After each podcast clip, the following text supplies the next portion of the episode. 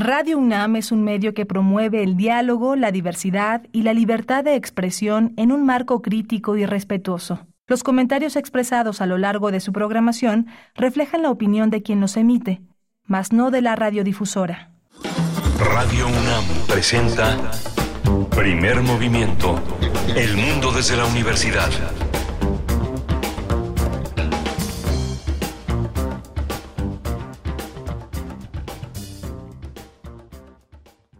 Muy buenos días, días de jueves 31 de agosto, ya se nos agota este octavo mes del año 2023. Son las siete con dos minutos de la mañana, siete con dos minutos la hora en la capital del país. Estamos en vivo por el 96.1 de la frecuencia modulada y el 860 de amplitud modulada. Esto es primer movimiento en Radio UNAM. También nos encuentran en www.radio.unam.mx. Al micrófono Berenice Camacho en nombre del equipo de primer movimiento. En la producción se encuentra Rodrigo Aguilar, por supuesto, productor de primer movimiento, el señor eh, José de Jesús Silva, esta mañana frente a la consola. Está en los controles técnicos de la cabina de FM en Adolfo Prieto, 133, Colonia del Valle. En un momento más estará Miguel Ángel Quemain por acá, haciendo gala también de su voz, de la dirección en esta, eh, pues en este esfuerzo de comunicación universitaria con ustedes. Eh, también nos encontramos en redes sociales. Está Tamara Quirós atendiendo sus comentarios desde muy temprano. Pues iniciamos hoy jueves, jueves 31 de agosto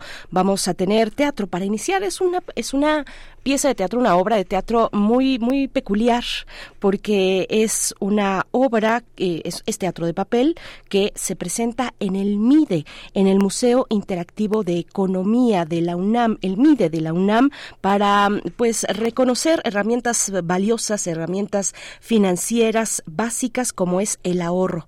La importancia del ahorro en dos patadas es el título de esta obra de teatro de papel que estaremos comentando con Ivonne González, coordinadora de comunicación educativa del MIDE, de la UNAM. No se lo pierdan, pues una herramienta educativa, una herramienta pedagógica, el teatro también para cuestiones financieras. Tendremos después el Observatorio Astronómico con la doctora Gloria Delgado Inglada, astrofísica, comunicadora científica. Nos hablará de algunas formas en que se está empleando la inteligencia artificial en la astrofísica. No se lo pierdan hacia el cierre de esta primera hora. Después tendremos eh, por ahí de las 8 10 de la mañana en la Nota Nacional hablaremos de un estudio que realiza el CIEP.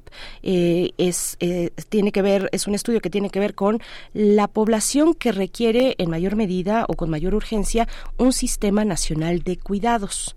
Estaremos conversando con Tania Beltrán, investigadora en economía de los cuidados del CIEP, que bueno, nos dará los detalles de esta de este tema que es pues sumamente importante, sumamente interesante también y que ha estado no solamente en México, sino en muchos países.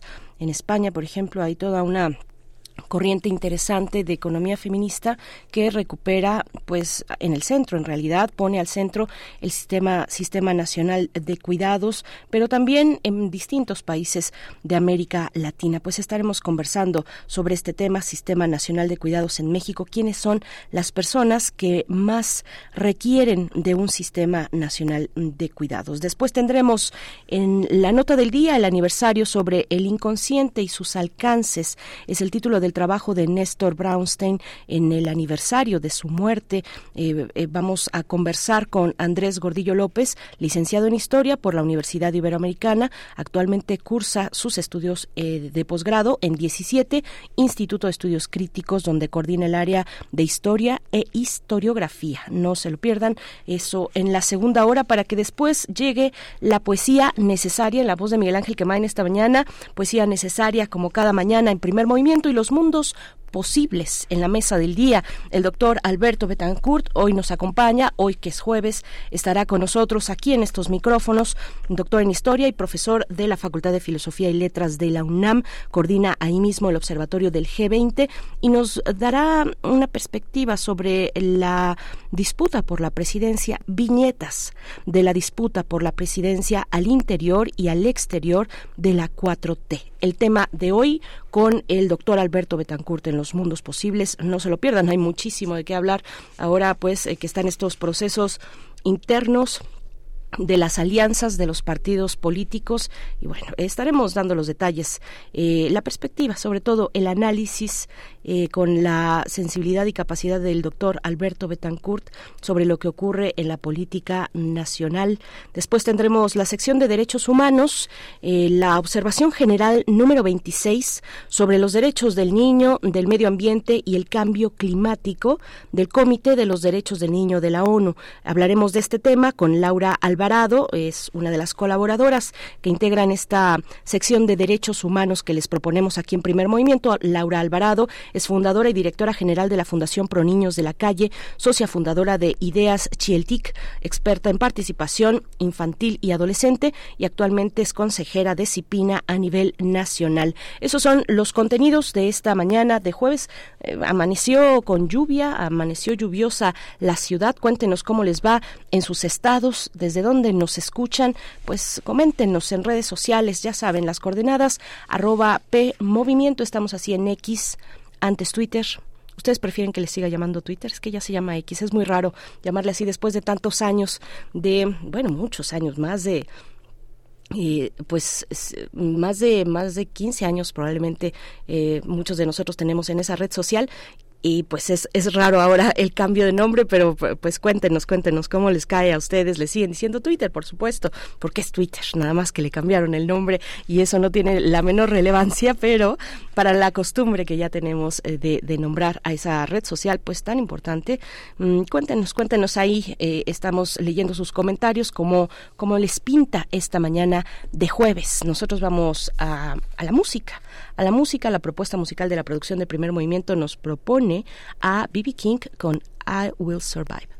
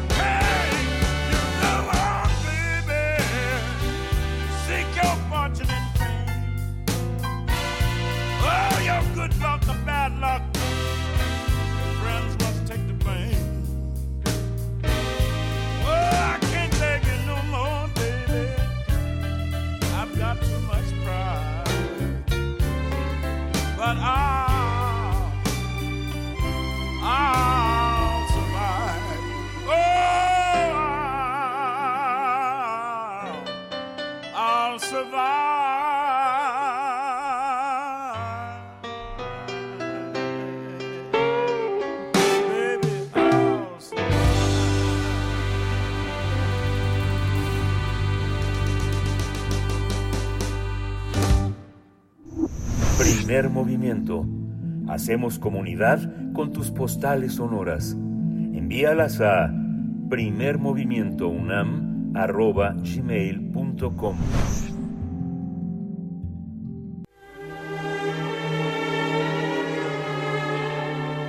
Teatro, teatro, teatro. Corre el telón y disfruta de la función. El Museo Interactivo de Economía, el MIDE, presenta la obra de teatro de papel La importancia del ahorro en dos patadas, que narra la historia de dos amigas patas que emprenden una travesía. Ambas amigas, aves, se dirigen a un lejano estanque para descubrir lecciones valiosas sobre el ahorro y las finanzas. Además, buscan entender la importancia de establecer metas financieras, aprender métodos seguros para administrar el dinero. De esta manera, se busca que el público, conformado tanto por adultos como por niños, niñas, tenga en cuenta la importancia de ahorrar su dinero y de administrarlo de mejor manera. Esta innovadora obra de teatro la puedes disfrutar los fines de semana hasta el 8 de octubre con funciones de 12 horas a 3 y 13.30 horas. Son dos funciones eh, al día. El acceso a esta función está incluido en el costo de entrada general al museo. Es importante recordar que el MIDE es el primer museo de economía en el mundo que fue creado para familiarizar a las personas con los temas económicos, financieros y de sostenibilidad de una manera accesible y divertida lo innovador es que se utiliza la tecnología como aliada al ser una plataforma para comunicar ideas complejas en forma directa y comprensible. Bueno, pues vamos a conversar sobre esta obra de teatro de papel que se presenta desde el pasado 26 de agosto y hasta el 8 de octubre y nos acompaña para conversar Ivonne González, coordinadora de comunicación educativa del Museo Interactivo de Economía de la UNAM, el MIDE de la UNAM. Gracias Ivonne González, bienvenida, qué gusto saludarte, tenerte en estos micrófonos ¿Cómo estás? Hola Berenice, muy bien, ¿y tú? Bien también, muchas gracias, muy muy intrigada con esta con esta obra que nos dice una vez más que el teatro también puede ser una herramienta pedagógica, en este caso para cuestiones financieras, eh, de finanzas personales, hoy que vemos pues por muchos lados, ¿no? Por eh, en plataformas sociodigitales, en Instagram es muy común ver eh, cuentas que te dan consejos sobre finanzas personales, ¿no? ¿Cómo cómo llegó cómo llegó esta esta obra de teatro de papel al MIDE? Cuéntanos un poco. Sí, fíjate que en el MIDE, justo como tú lo platicabas, toda la vida hemos creído que el teatro es una gran herramienta para abordar temas que pueden parecer muy complejos, pero de una manera súper sencilla y divertida para las personas.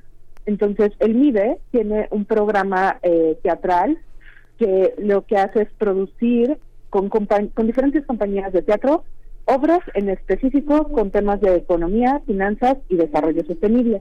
La importancia del ahorro en dos patadas se suma a esta ya cartelera específica que el MIDE ha diseñado con, con otras compañías teatrales con estos temas y estamos muy contentos porque la verdad es una obra de teatro súper bonita, muy divertida, donde eh, pues nuestros visitantes este fin de semana pasaron momentos donde se rieron muchísimo, donde hubo drama y además en, en un tiempo cortito pudieron acercarse al teatro. No es una obra larga, de manera que pueden seguir visitando el museo y, no sienten como que interrumpe o, o, o se come mucho tiempo de su visita. Todo puede suceder en una mañana y además se divierten mucho, hay drama, hay misterio y hay muchas risas. Hay de todo un poco. Ivonne, eh, nos hablas de este programa teatral que ya lleva, eh, ¿cuánto tiempo? ¿Cuánto tiempo lleva este programa teatral? ¿Cómo seleccionan? ¿Cómo es la, no sé, a partir de una convocatoria para las compañías eh, de teatro? ¿Cómo, ¿Cómo es esta interacción previa? ¿Cómo van buscando las opciones pues más adecuadas para presentar estas temáticas a través del teatro? Sí, fíjate que eh, nuestro programa de teatro, la verdad, ya tiene muchos años. Eh, comenzó en 2014-2015 y a lo largo de este tiempo hemos trabajado eh, distintas propuestas teatrales. Lo que nos interesa, número uno, es poder abordar temas eh, importantes relacionados a finanzas y economía, eh, temas que, que no encontrarías en otros museos y que por supuesto no vas a encontrar en la cartelera abierta, sino que son temas totalmente del MIDE, abordados desde los distintos lenguajes escénicos. Y algo que nos ha interesado mucho a lo largo del tiempo es presentar diferentes lenguajes teatrales. Entonces, hemos tenido un poco de todo. Hemos tenido, por supuesto, actores en vivo interviniendo en las salas del museo de manera libre eh, y haciendo como ensayos con nuestros visitantes.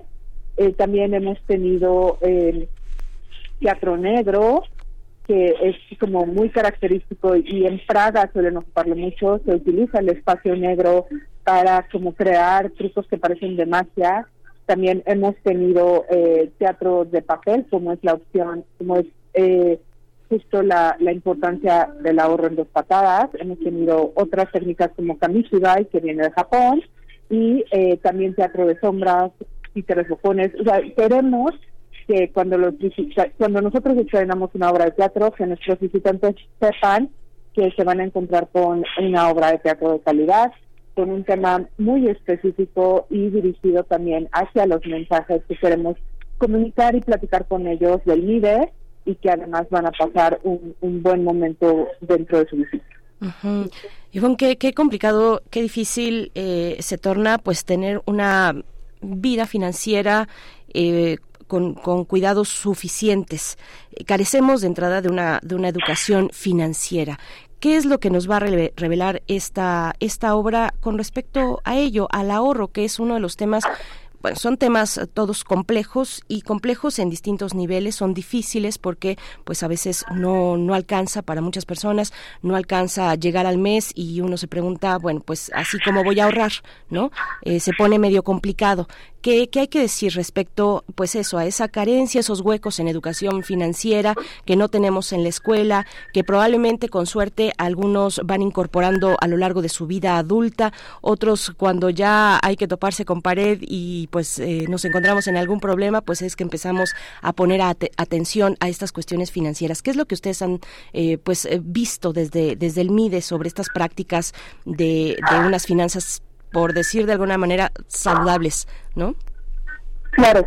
Fíjate que lo primero en lo que tenemos que pensar es que efectivamente en México no existe el tema de la educación financiera eh, de manera formal, es decir, no está incluido en los planes de estudio y eh, muchas personas no tenemos acceso a la educación financiera hasta que cosas nos pasan, ¿no? Eh, por lo tanto, lo que nosotros, por lo que nosotros estamos apostando es justo por el público más joven, los niños y también los, adolescentes y los jóvenes, para ayudarlos a descubrir estas herramientas desde edades tempranas. Así, eh, un poco la importancia del ahorro en dos patadas, nos cuenta la historia de dos amigas patas que crecieron juntas. Entonces las vemos avanzar a lo largo de la historia desde que eran patitas hasta que se convierten en, en patas adultas que, que lo que buscan es cumplir sus sueños y, justo es una historia que contrasta dos posturas diferentes eh, en dos amigas que son diferentes. Un poco una de ellas está aprendiendo la importancia de eh, ahorrar y para ahorrar postergar eh, la satisfacción inmediata, que es un poco de lo que vivimos todas las personas. Ya se me antojó esto y ya voy y me lo compro. Oye, podría haberme lo ahorrado porque en realidad solo era un antojo y no necesito estar cumpliendo como todos mis antojos todos los días en todo momento. Y eso es una zona donde se nos puede estar viendo el dinero que podemos ahorrar por poquito que esto sea. Entonces, eh, un poco es iniciar con eso y como eso poco a poco y otras herramientas como prevenir eh, cosas que te pueden pasar, pensar en el futuro, ayudarte a mirar un poco más eh, allá de la inmediatez justo te va empoderando de tus decisiones. Entonces ahí es donde queremos hablar eh, de, estas dos amigas pacas que tienen unos nombres bien fantásticos, se llaman Patosa y Patolina, y, de cómo fueron descubriendo sus herramientas. Entonces, eh, esta obra es muy bonita porque además la, la producimos en colaboración con una compañía teatral que se llama Facto Teatro, y ellos también han colaborado eh, con, con, una técnica de teatro de papel que es muy característica y muy bonita y que permite que las personas se identifiquen mucho con los personajes y que los escenarios cambien muy rápido. Entonces se van a encontrar un producto muy bonito y de mucha calidad. Ivonne, eh, cuéntanos de la importancia de acercar estas reflexiones con la historia de estas dos patitas eh, acercar al, al, público menor de edad, al público infantil? Eh, ¿Cuál es la respuesta? ¿Ustedes tienen alguna posibilidad de tal vez de dar algún tipo de seguimiento para ver cómo cómo fructiferan estas eh, eh, pues estas propuestas escénicas en las prácticas eh, cotidianas de quienes están expuestas a, una a una obra de teatro como esta. Cómo cómo cómo miden un poco esta parte y cuál es la importancia de, exponer a los chicos a las chicas a, a materiales como este Fíjate que eh, afortunadamente con el paso del tiempo hemos tenido la oportunidad de, platicar con personas que han seguido nuestro programa de teatro a lo largo de los años. Y eh, justo nos han comentado que algunas de las, de las ideas que han visto reflejadas en los distintos personajes que hemos tenido les, les han permitido platicar con sus hijos sobre esos temas y llevarlos a la práctica. Entonces, eh, eh, eh, mm, para no ir más lejos, por ejemplo, este fin de semana que tuve la oportunidad justo de estar ahí en el estreno con la gente, escuchando sus reacciones y, viendo qué era lo que decían al cerrar la obra, las personas que llevaban a sus hijos nos contaban que, que, que los niños se habían reído mucho porque habían estado en situaciones parecidas, donde están eh, diciendo o, tratando de investigar cosas sobre qué, hacer con su dinero, cómo ahorrarlo, cómo guardarlo de la mejor manera, cómo quitarse la tentación de utilizarlo de forma inmediata y se reconocían en los ejemplos de la obra de teatro.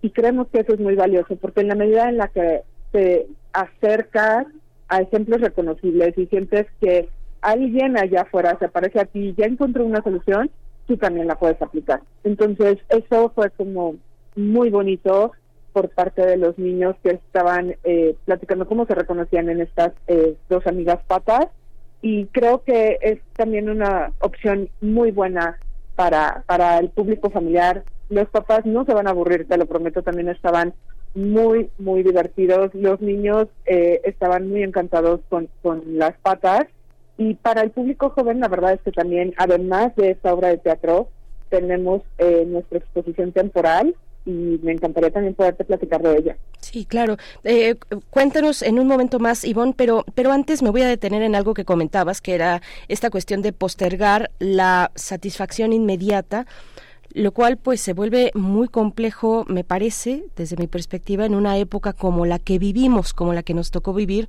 porque está llena de incentivos inmediatos y para y para botón como botón de muestra solamente hay que entrar a alguna red social desde un teléfono celular y eh, pues darnos cuenta de por qué son tan adictivas. Cada que movemos la pantalla vamos encontrando algo y eso genera ciertas cuestiones e incluso cerebrales de satisfacción y se vuelven, se vuelven, se pueden volver eh, fácilmente adictivas las redes sociales, por poner un ejemplo, pero el punto es la, los incentivos inmediatos del momento en el que, en el que vivimos, eh, pensando en los obstáculos que tenemos los mexicanos, las mexicanas, al momento de establecer prácticas de ahorro, ¿cuáles dirías tú que son pues los principales, los principales obstáculos por los cuales no estamos ahorrando?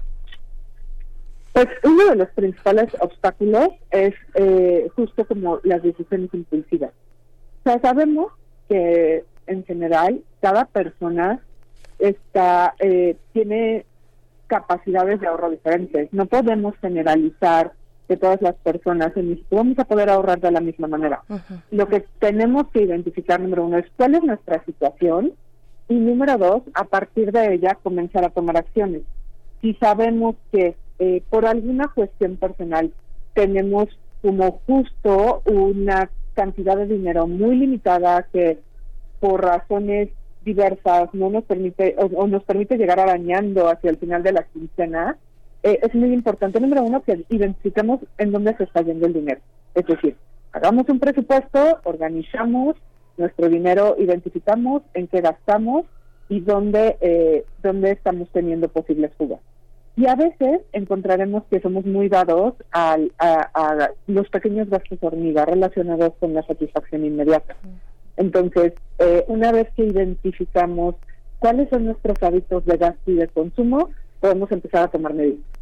Si yo sé, por ejemplo, que hay algo que me gusta muchísimo, o sea, algún dulce en el caso de las infancias, o algunas eh, cosas que nos hacen muy felices en el caso de los adultos, como eh, en mi caso, por ejemplo, te pondría el café. Yo tengo que identificar cuántas veces al día, cuántas veces a la semana, cuántas veces estoy consumiendo cafés fuera de, de mi gasto programado y entonces decir, bueno, yo no me voy a privar de algo que me gusta, porque eso tampoco funciona. O sea, tratar de vivir una vida privativa es algo que no nos va a llevar a ningún lado y que va a volver imposible y un castigo que tratamos de ahorrar. Entonces lo que hacemos es decir, bueno, yo voy a, limitar mi consumo de este de esta bebida que a mí particularmente me gusta afuera de mi casa a tantas veces a la semana.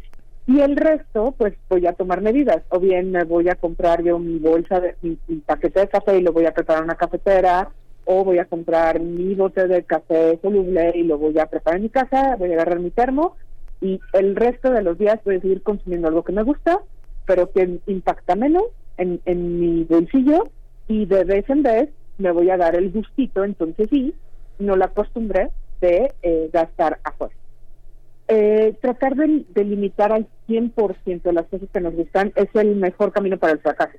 Lo importante es que podamos identificar dónde se está jugando el dinero y tomar medidas para limitar, eh, cambiar el satisfactor por uno que sea un poco más económico o para volverlo una recompensa cuando obtenemos algo.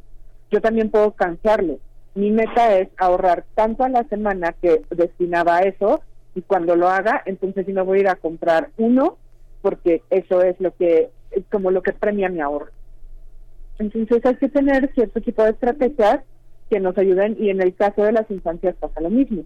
En el momento en el que les enseñamos a, a, no estar dándose el gustito inmediato, ya sabes, ¿no? O sea, todos los días al salir de la escuela, el gustito eh, de, no sé, un dulce, una papita o un helado, eh, lo, lo vamos como postergando y decir, oye, no, esto solo es, por decir algo, los viernes, ¿no? O vamos a un lugar especial el sábado en lugar de todos los días y eso lo volvemos una meta de ahorro, va ayudando a los niños a desarrollar paciencia, y eso es muy importante. La paciencia es una de las habilidades más importantes relacionadas a la educación financiera en el corto, mediano y largo plazo y también a no estar buscando la satisfacción inmediata, pues porque sabemos que hay metas, conforme vamos creciendo, que nos van a tomar tiempo, eh, como las metas grandes, ¿no? Adquirir una vivienda. Eso no lo vamos a obtener en un instante y es importante que podamos desarrollar nuestra paciencia, nuestra capacidad de ahorro y luego más adelante como la capacidad de pago o la forma de, que tenemos para otras herramientas como los créditos. Entonces, ese es un gran primer paso. Ivonne, pues eh, qué, qué, qué, interesante. La verdad es que a diferencia de uno, uno piensa que a diferencia de otros de otros museos o de otros espacios eh, dedicados a las finanzas, a la economía, a, generar estas bueno a, estas herramientas pedagógicas para obtener pues nuevas para ir construyendo nuevas habilidades financieras, pues la verdad es que uno confía en un museo como el MIDE confía o confiamos en que habrá una conciencia de lo social, que se sabe que no todo recae en el individuo, como a veces podemos sí encontrar eh, visiones así muy individualistas de, bueno, si tú no estás ahorrando es porque es tu culpa y todo recae sobre ti y entonces ahí sí llega la frustración y, se y, y, pues hay proyectos que, que no se pueden lograr porque no hay una conciencia de que estamos insertos como individuos en una en una estructura de mercado también que, que tiene implicaciones sobre nuestra vida cotidiana. Lo dejo ahí al margen por si quieres comentar algo sobre la visión del MIDE en este sentido y también que nos, que nos cuentes un poco, eh, Ivonne González, de las otras actividades que nos estabas mencionando eh, y que ofrece el MIDE para el público. Sí, fíjate que tienes toda la razón. Es muy importante que, que sepamos eh, que como seres sociales podemos tener acceso a muchas herramientas eh, para poder alcanzar nuestras metas.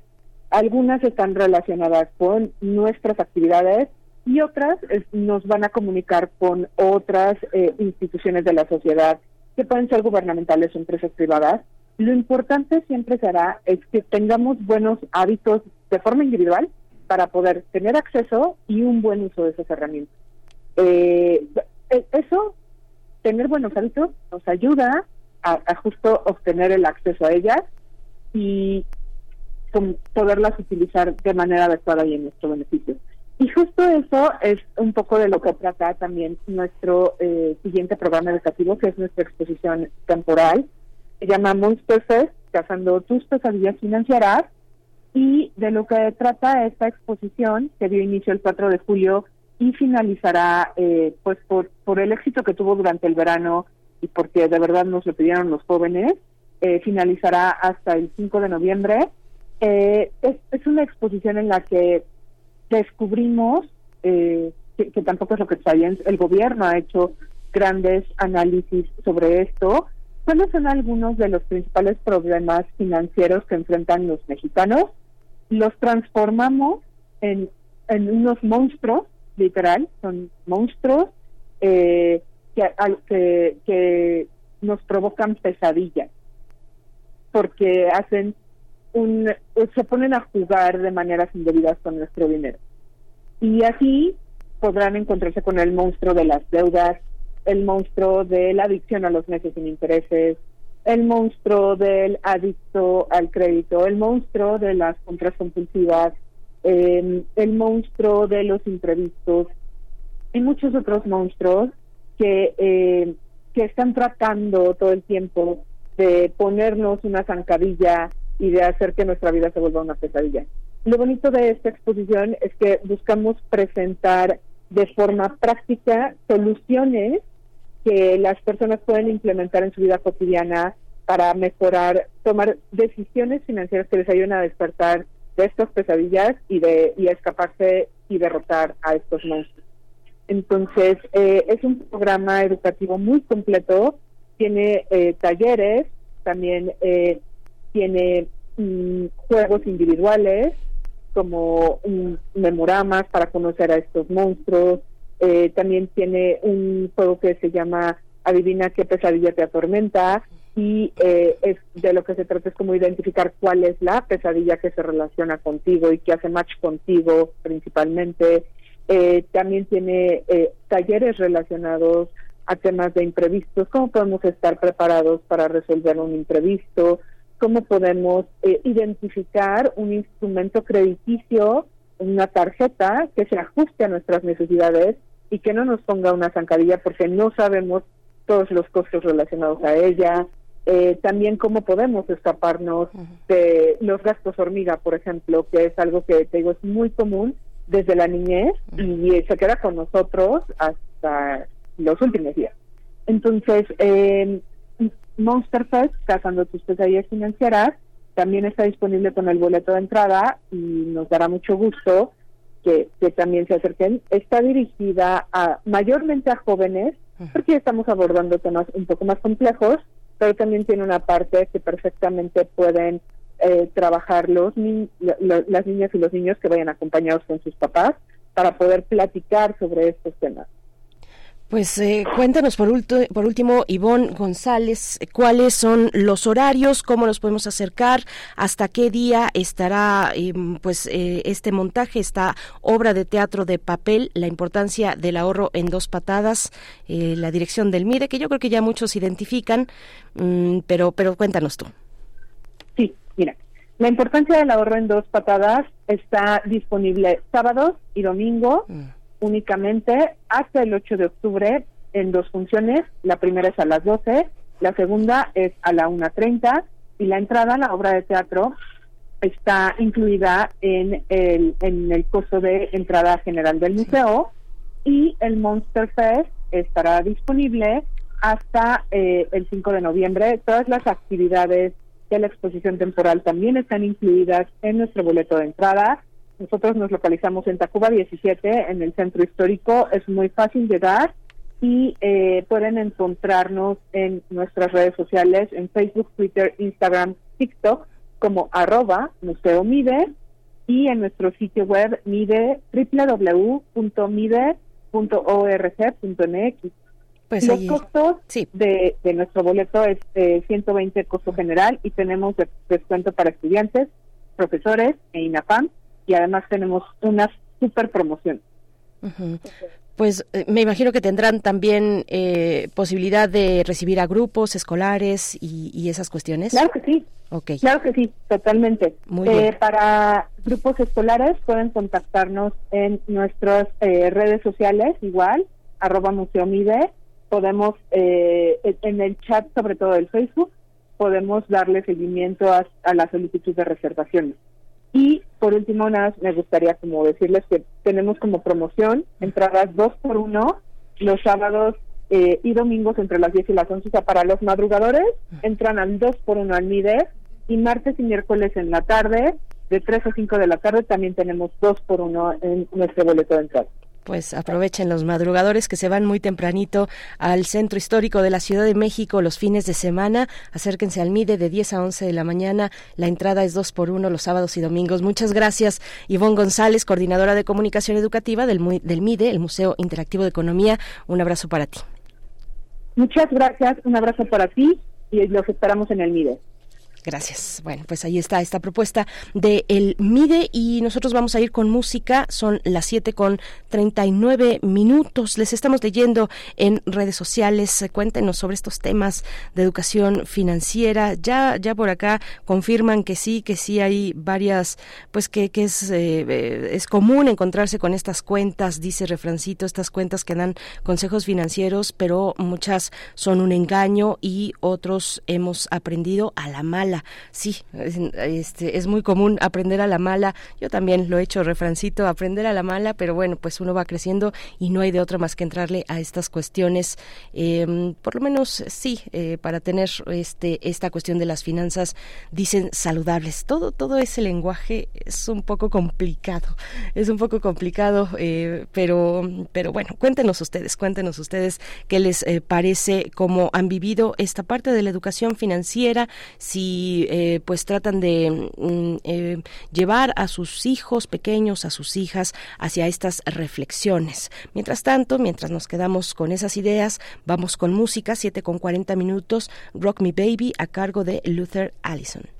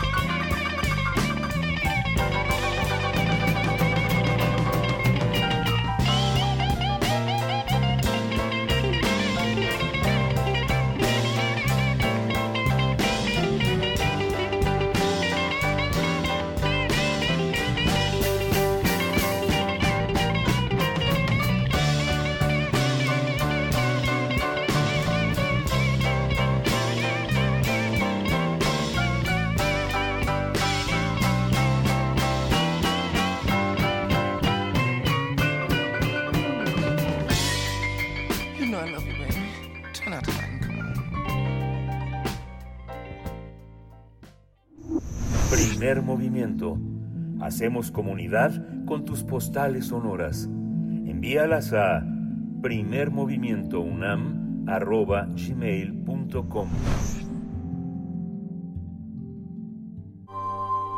Del brazo de Orión al universo. Observatorio Astronómico. Damos la bienvenida a la doctora Gloria Delgado Inglada, astrofísica, comunicadora científica, que nos acompaña en este observatorio astronómico para hablar de algunas formas en que se está utilizando la inteligencia artificial en la astrofísica. Doctora Gloria Delgado, qué buen tema. Bienvenida, como siempre. Eh, gracias por estar esta mañana. ¿Cómo estás? Hola, muy buenos días. Muchas gracias a ustedes, como siempre, por la invitación a participar aquí. Bueno, todos los temas en realidad son buenos ¿eh? y todos son asombrosos y siempre aprendemos mucho. Este está muy cercano, pues, por la cuestión de la inteligencia artificial que está ha llegado a nuestras vidas de una manera eh, súbita y irrefrenable pareciera, pero bueno, eh, en la astrofísica, ¿qué hay que decir entre la astrofísica y la inteligencia artificial? ¿Cuáles son algunos de los puentes que se tienden, doctora? Así es pues justo lo traje este tema un poco por eso, porque la inteligencia artificial ya está aquí entre nosotros y llegó para quedarse. Entonces, antes de meterme de lleno en la astrofísica, quiero hablar un poco en general para aquellas personas que todavía no se hayan metido mucho en, en este tema, para animarlos a que así lo hagan. Algunos quizás han empezado a pensar en la inteligencia artificial gracias a este famoso chatbot, el chat GPT, que se lanzó en noviembre de 2022 y que nos ofrece un montón de contenido sobre temas diversos, además con la extensión que nosotros queramos, con la profundidad que queramos. Podemos, por poner un ejemplo, pedirle, explícanos qué significa determinado concepto en 700 palabras para que lo entienda un niño o una niña de 5 años. Y así lo hace, ¿no? O podemos pedirle incluso que nos planee un viaje de 10 días, por ejemplo, por las islas griegas y que queremos que incluya todos los gastos, hospedaje, restaurantes, etcétera. Y así nos lo va a dar. La verdad es que es muy útil, pero tiene un pequeño gran peligro y es que por un lado las fuentes, pues nosotros no las conocemos, ¿no? Busca en la red, recopila y entonces el resultado puede ser absolutamente correcto, puede tener algunos errores o puede ser completamente falso. Entonces, mi recomendación es que si lo usan, sea en temas o en cuestiones que más o menos pueden tener un cierto conocimiento o que quieren tener un panorama general y después van a ir a fuentes fidedignas a buscar, digamos, el detalle, ¿no? Entonces hay que tener un cierto cuidado. Pero bueno, así como ChatGPT, pues existen muchísimas herramientas que nos permiten, pues, desde construir un sitio web, hacer una presentación o incluso una canción. Así que es, es muy, muy interesante el tema. Y para hablar de inteligencia artificial, hay un concepto que es básico, que es el de Big Data, que podemos traducir como grandes cantidades de datos. Hoy en día, pues hay muchísima, una enorme cantidad de información que se recopila, que se tiene que gestionar, clasificar, ordenar, analizar y es algo que ahora ya se nos ha salido de las manos, no lo pueden hacer las personas y por eso se construyen, se necesitan algoritmos y máquinas que lo pueden hacer en un tiempo razonable. Y estos datos pues se utilizan de maneras muy diversas. Por ejemplo, las empresas eh, pues lo usan para conocer mejor a sus clientes, quieren saber qué necesitan, qué no necesitan, qué quieren comprar, cómo lo quieren hacer y de hecho hay muchísimas profesiones que ya existen y que seguramente existirán en el futuro que están especializadas en este uso del Big Data. Por ejemplo, ingeniería de datos, arquitectura de datos, ciencia de datos. Entonces, aquellos que están en los primeros años de carrera o a punto de elegir o incluso terminando, si les llama la atención esto, pues que sepan que el futuro quizás va un poquito por ahí. Entonces, bueno, la IA o la inteligencia artificial es un área de la computación que el fin que tiene es que las máquinas, que las computadoras realicen tareas que tradicionalmente hacían las personas. Entonces, la IA necesita del Big Data para poder funcionar pues de la mejor manera posible, ¿no? Cuanta más información tenga un algoritmo, mejor va a funcionar. Por eso es que están íntimamente relacionados estos dos conceptos, ¿no? El primer ejemplo que se menciona siempre cuando se habla de IA es este enfrentamiento que quizás algunos recuerden entre el jugador de ajedrez Gary Kasparov y la supercomputadora Deep Blue de IBM, ¿no? es, es algo que, que tenemos ahí en la mente que fue todo un hito. Y por cierto, aquí en México existe la Sociedad Mexicana de Inteligencia Artificial que organiza congresos, conferencias y una revista que sale varias veces al año, entonces también se pueden acercar ahí para aprender un poquito más. Dentro de la IA existen eh, diferentes formas de hacer las cosas, por ejemplo está el aprendizaje automático, que en inglés se llama machine learning, y consiste en que las máquinas aprenden tareas mediante un entrenamiento con grandes cantidades de datos. Un ejemplo que seguro que les queda cercano a todos son estas plataformas donde escuchamos música o vemos películas o vemos series. A medida que vamos seleccionando y vamos diciendo qué nos gusta y qué no nos gusta, en principio, si funciona bien el algoritmo, nos debería ir ofreciendo nuevo contenido de acuerdo a nuestros gustos este es un uso de la inteligencia artificial y en concreto, bueno, de, como decía, del aprendizaje automático. También hay otro, otro concepto que se llama aprendizaje profundo o deep learning y aquí lo que se hace es simular la estructura neuronal que tienen las, los humanos. Y aquí la máquina aprende y decide por ella misma. No se necesita mucha intervención de las personas, o sea que es más independiente. Y un ejemplo de esto pues sería Siri, Alexa, los coches autónomos. Entonces, como ven, hay unas cosas un poco más futuristas, pero otras están ya en nuestro día a día. Entonces, en la astrofísica, pues bueno, como mencioné, lo que necesita la inteligencia artificial es una gran, enorme cantidad de datos para poder trabajar. Y en astrofísica, pues se tienen con los telescopios que hay, con los laboratorios, instrumentos. Entonces, es una rama de la ciencia que de hecho ya la está usando desde hace algún tiempo. Entonces, eh, una de las principales tareas que, en las que se usa la inteligencia artificial en astrofísica es para clasificar objetos. Alguna vez ya he hablado aquí de este famoso proyecto Galaxy Zoo, que consiste en la clasificación de galaxias de acuerdo con su tipo morfológico, si tienen brazos espirales, si son elípticas, su forma. Entonces, desde hace 10 años se han estado clasificando cientos de miles de galaxias y cada vez se tienen más datos. Pero el problema es que las personas voluntarias pues son limitadas, mm, son las que son y no hay más. Así que ya se está empezando a recurrir a una combinación de aprendizaje automático y de factor humano para que se pueda hacer esta clasificación de una manera más rápida y más eficiente. También se están usando estos algoritmos de, aprendizaje automático para detectar nuevos exoplanetas, porque lo que hacen los algoritmos es detectar ciertos patrones en la luz de las estrellas. La inteligencia artificial es muy útil en detectar patrones. Entonces, cuando hay un posible exoplaneta que pasa por delante de su estrella, la luz de la estrella disminuye. Entonces, esta variación es algo que puede ser detectada de manera muy automática y muy rápida por los algoritmos. Y de hecho, ya se ha usado con telescopios eh, como TESS y Kepler. Otra área en la que se están usando esas técnicas es en el análisis y procesado de datos de ondas gravitacionales. Por poner un ejemplo, hay una red neuronal que se ha desarrollado en Alemania que se llama DINGO y que usa el aprendizaje automático para interpretar los datos que se reciben de ondas gravitacionales y a partir de estos datos puede calcular las propiedades de los hoyos negros que produjeron estas eh, ondas gravitacionales.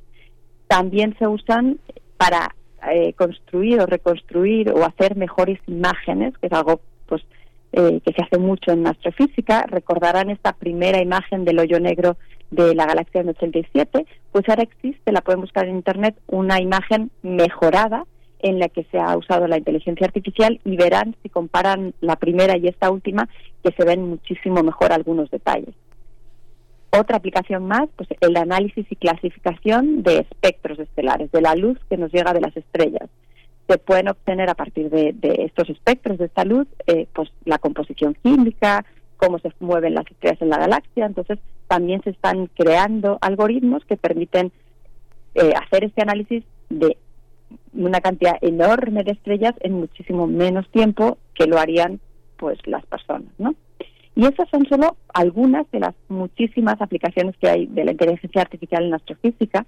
Eh, en, en definitiva, como decía, detectar patrones, clasificar o mejorar imágenes son tareas muy específicas y particulares de la inteligencia artificial en las que funciona muy bien, entonces ya se están usando. Y, aprovechando que he hablado un poco en general de la inteligencia artificial y en particular en astrofísica, para terminar les quiero mencionar algunos proyectos que no, no son de astrofísica, pero que bueno, me parece que les pueden ilustrar un poquito qué se está haciendo. Por ejemplo, se está ayudando eh, en la detección temprana de algunas enfermedades, ahí está trabajando mucho eh, los algoritmos de inteligencia artificial. En México, en particular en el Estado de México, se está empezando a usar para analizar conversaciones de llamadas que se han realizado al 911. Lo que se hace aquí es buscar señales, patrones que puedan ser relevantes, que puedan ser una pista en cuanto a indicadores de violencia de género. Quizás una palabra, el tono, algo se busca que sea una señal que permita entonces actuar. El problema es que, bueno, claro, aquí, como imaginan, no es tan sencillo para los algoritmos, por ejemplo, detectar un matiz ¿no? en el tono, tristeza, angustia, eh, entonces es algo que hay que trabajar, pero bueno, aquí en particular se usan redes neuronales, que son una técnica dentro del aprendizaje automático eh, y las máquinas van aprendiendo, van haciendo predicciones y de sus aciertos y errores aprenden y mejoran por sí mismas.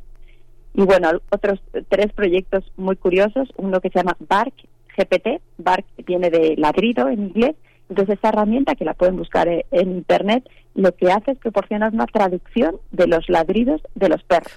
Entonces uno puede subir su audio a la aplicación y lo que hace es comparar, me imagino, con la gran base de datos que tiene y te da una traducción. Tengo hambre, sácame a pasear, dame agua. Entonces, eh, esta aplicación, pues ha habido mucha gente involucrada, veterinarios, computólogos, expertos en lenguaje.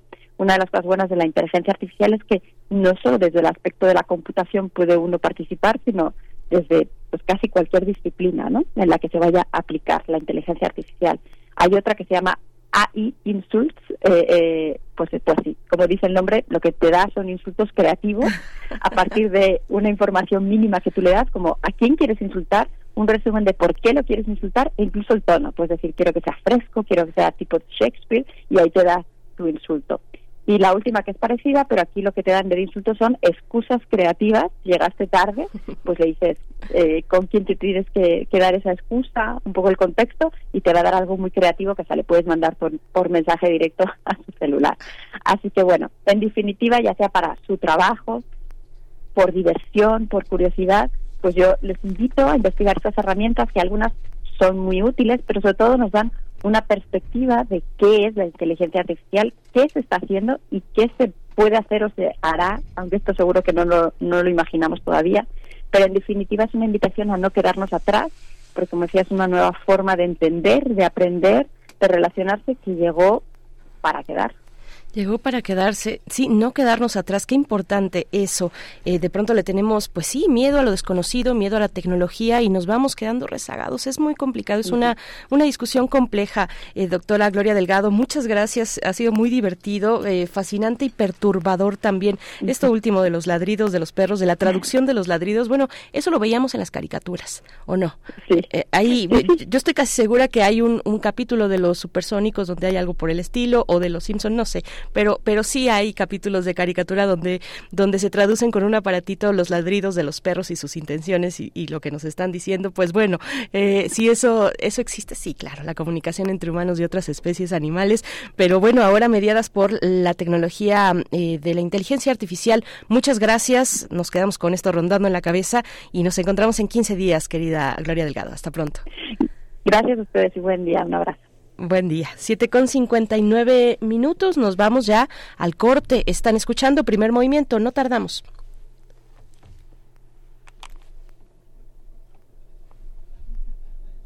¿O sí? no, ya, vámonos. En Facebook como Primer Movimiento y en Twitter como arroba PMovimiento. Hagamos comunidad.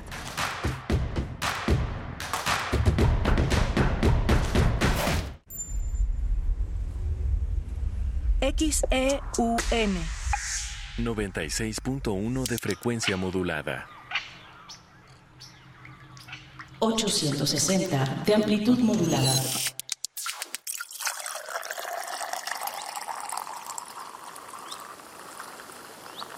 Radio UNAM. Experiencia sonora.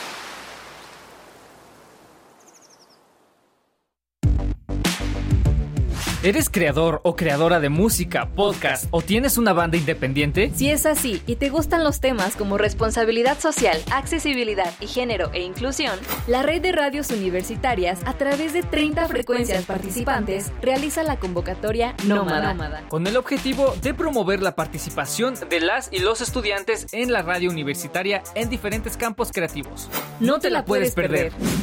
La convocatoria tiene vigencia del 7 al 31 de agosto. Da a conocer tu creatividad en estaciones pequeñas, gigantes, con o sin Wi-Fi. Que suene en municipios, ciudades y otros, países. Consulta las bases en las redes oficiales de tu universidad o en www.facebook.com diagonal México. Red de Radios Universitarias de México. Un medio ambiente sano es un derecho. Necesitamos áreas verdes y servicios de limpia iguales para todas y todos. El acceso al agua potable tiene que ser equitativo, sin distinciones. Eso es lo justo. En el Partido Verde trabajamos a favor de la justicia ambiental. Por eso hemos propuesto y logrado el 90% de las leyes ambientales y de protección a los animales de nuestro país. Y seguiremos trabajando por el derecho a un medio ambiente sano. Porque el futuro de la 4T debe de ser verde. Partido Verde. Habla Andrés Manuel López Obrador. Vamos muy avanzados en la reconstrucción de obras por los daños causados por los sismos. Viviendas, hospitales, escuelas, edificios históricos como el Palacio de Cortés con los murales de Diego, el Templo de Santo Domingo en San Cristóbal. Y escuchen las campanadas de la catedral que también se rehabilitó por el bien de todos, primero los pobres. Quinto informe. Gobierno de México. En la vida cotidiana se reflejan las problemáticas sociales, con diferentes causas y consecuencias. Pensemos juntas y juntos las posibles soluciones. Vida cotidiana. Análisis de nuestro día a día. Viernes a las 16 horas, después del corte informativo. Si sucede a nuestro alrededor, es importante. Radio UNAM, Experiencia Sonora.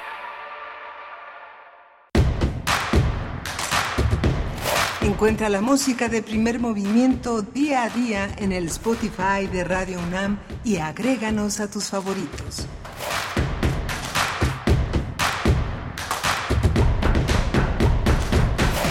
Hola, buenos días. Ya estamos aquí en primer movimiento. Es Radio UNAM. Es, eh, son las 8 de la mañana con 3 minutos.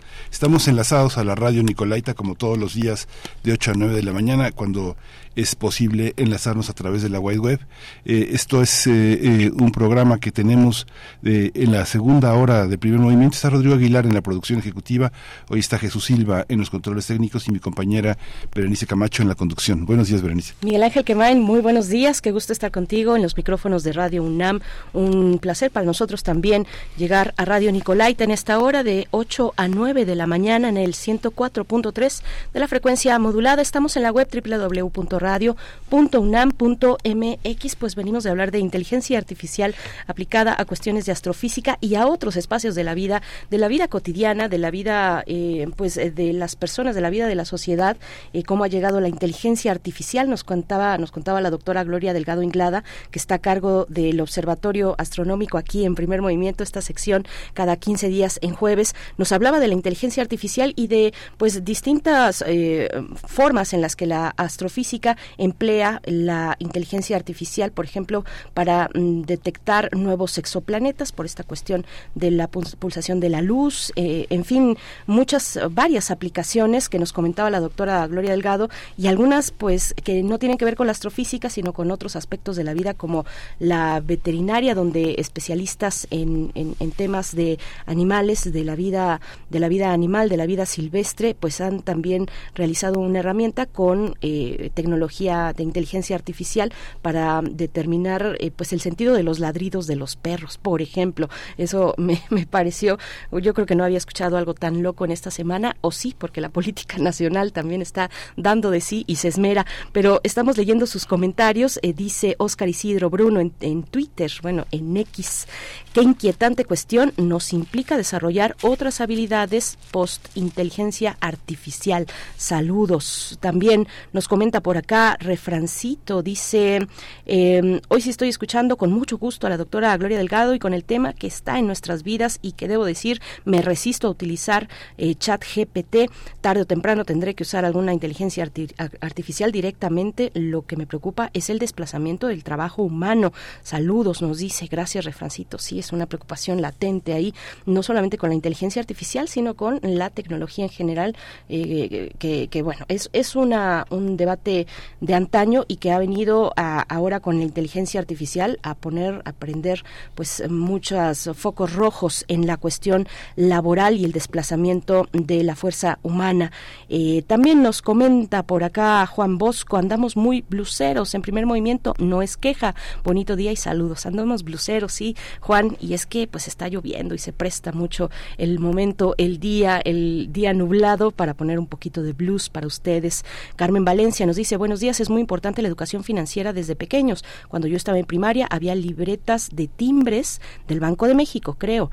Era muy satisfactorio cuando mi mamá nos llevaba al banco a cambiar nuestra libreta. ¿Tú te acuerdas, Miguel Ángel? Sí, sí, sí. Los timbrecitos que se ponían en la, en la boleta, una boleta. Se llenaba y se iba al banco y te daban tu dinero. O lo ahorrabas o lo ahorrabas. Yo creo que eso debió terminarse, ¿qué? ¿En cuándo? ¿En los años 80? Probablemente. No, no, no estoy segura si por ahí tienen el dato. Ustedes recuerdan estas eh, libretitas de timbres. Cuéntenos en las redes sociales. Estamos muy atentos a sus comentarios, a lo que nos quieran compartir.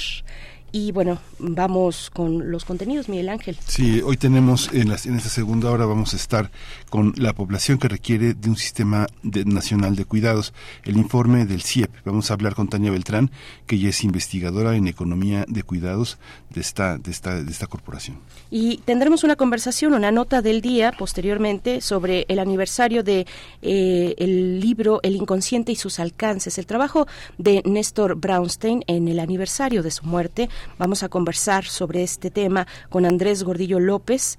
Él eh, cursa actualmente estudios de posgrado en 17 Instituto de Estudios Críticos, donde coordina el área de Historia e Historiografía. Miguel Ángel Andrés Gordillo es licenciado en Historia por la Universidad Iberoamericana y nos va a acompañar con este tema, eh, pues eh, que nos hará reflexionar bastante. Sí, mañana en 17 Radio va a tener una entrevista muy interesante con Garrett Williams y justamente el inconsciente es uno de los temas fundamentales en este en este diálogo y hoy va a hablar con nosotros sobre este tema que eh, permitió que Fuera una de las figuras más importantes en Latinoamérica en el psicoanálisis latinoamericano.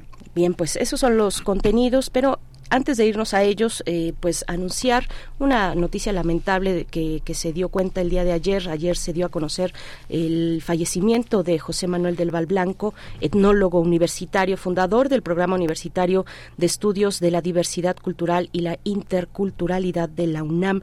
Es un proyecto que ha tenido mucha vida entre nuestra comunidad y fuera de ella también, que logró transversalizar, eh, bueno, esa es mi opinión, logró transversalizar eh, pues el tema de las comunidades originarias, indígenas, afro, afromexicanas, eh, transversalizarla dentro de nuestra casa de estudios. Fue director del Museo de Culturas Populares o del Instituto también de eh, Indigenista Interamericano, entre otros eh, pues aspectos donde destinó su talento y su vida y su conocimiento. José Manuel del Val Blanco, universitario, investigador, yo creo que una pieza pues esencial en el reconocimiento, en el impulso de los pueblos originarios desde nuestra universidad, pues nuestras condolencias desde estos micrófonos, desde Radio UNAM, para sus familiares, sus amigos, colegas, que son muchos, que son muchos amigos y colegas. Descanse en paz, José del Val Blanco. Bueno, pues esta lamentable noticia, Miguel Ángel. Sí, un hombre muy importante un hombre muy importante, con una trayectoria muy importante y que forjó instituciones universitarias igualmente trascendentes. Vamos con la nota nacional. Primer movimiento. Hacemos comunidad con tus postales sonoras. Envíalas a primermovimientounam.gmail.com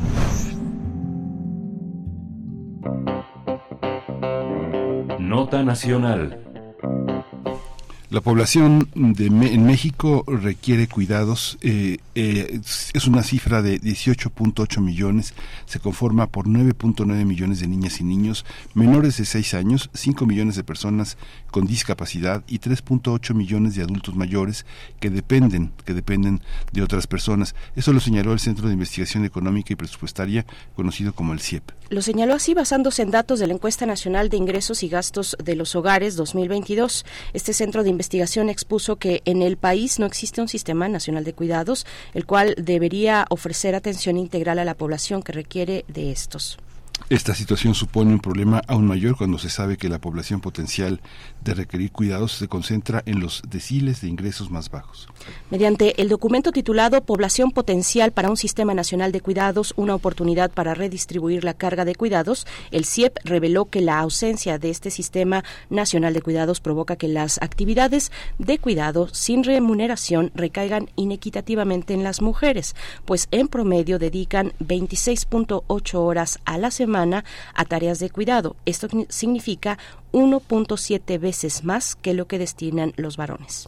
Frente a esta situación, eh, este centro de estudios recalca, subraya la necesidad de proteger a la población más vulnerable, por lo que es necesario realizar un mayor gasto público en esta materia. Además, ayudaría a que la repartición de ingresos y tareas sea más equitativa, debido a que hasta ahora las mujeres en el segundo y tercer decil dedican más tiempo al cuidado respecto a las del decil 10, que dedican casi dos horas menos.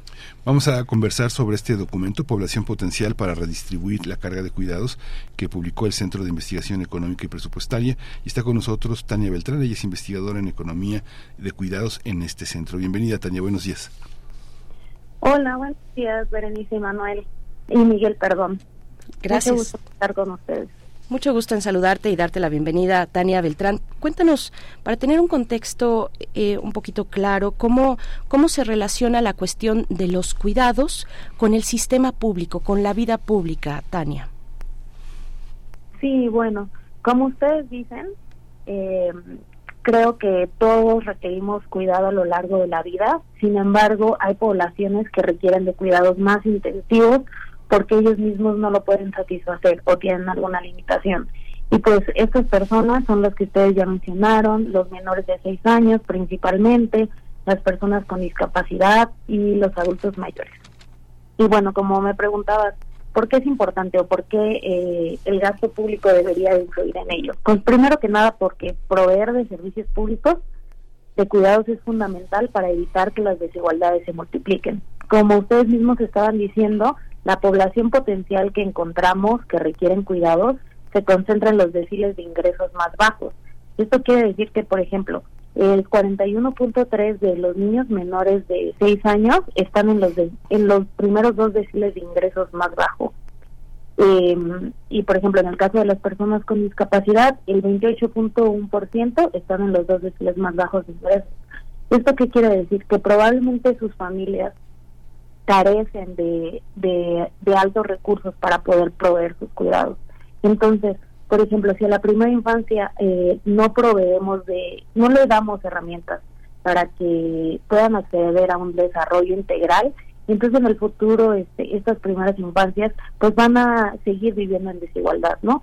Eh, entonces, pues una, esa es una de las razones principales y otra, pues es porque es una población muy grande, ¿no? O sea, 18.8 millones de personas, de mexicanos que requieren cuidados y no estamos haciendo como una política pública para atenderlo. Y pues también me parece muy importante que, pues en general, este, este servicio, o sea, no es que no exista eh, los cuidados, sino que esto es recae principalmente en horas de trabajo de las mujeres, ¿no? Eh, si nosotros no tenemos un servicio público que provea de cuidados a esta población, pues quien lo hace es son las mujeres, ¿no?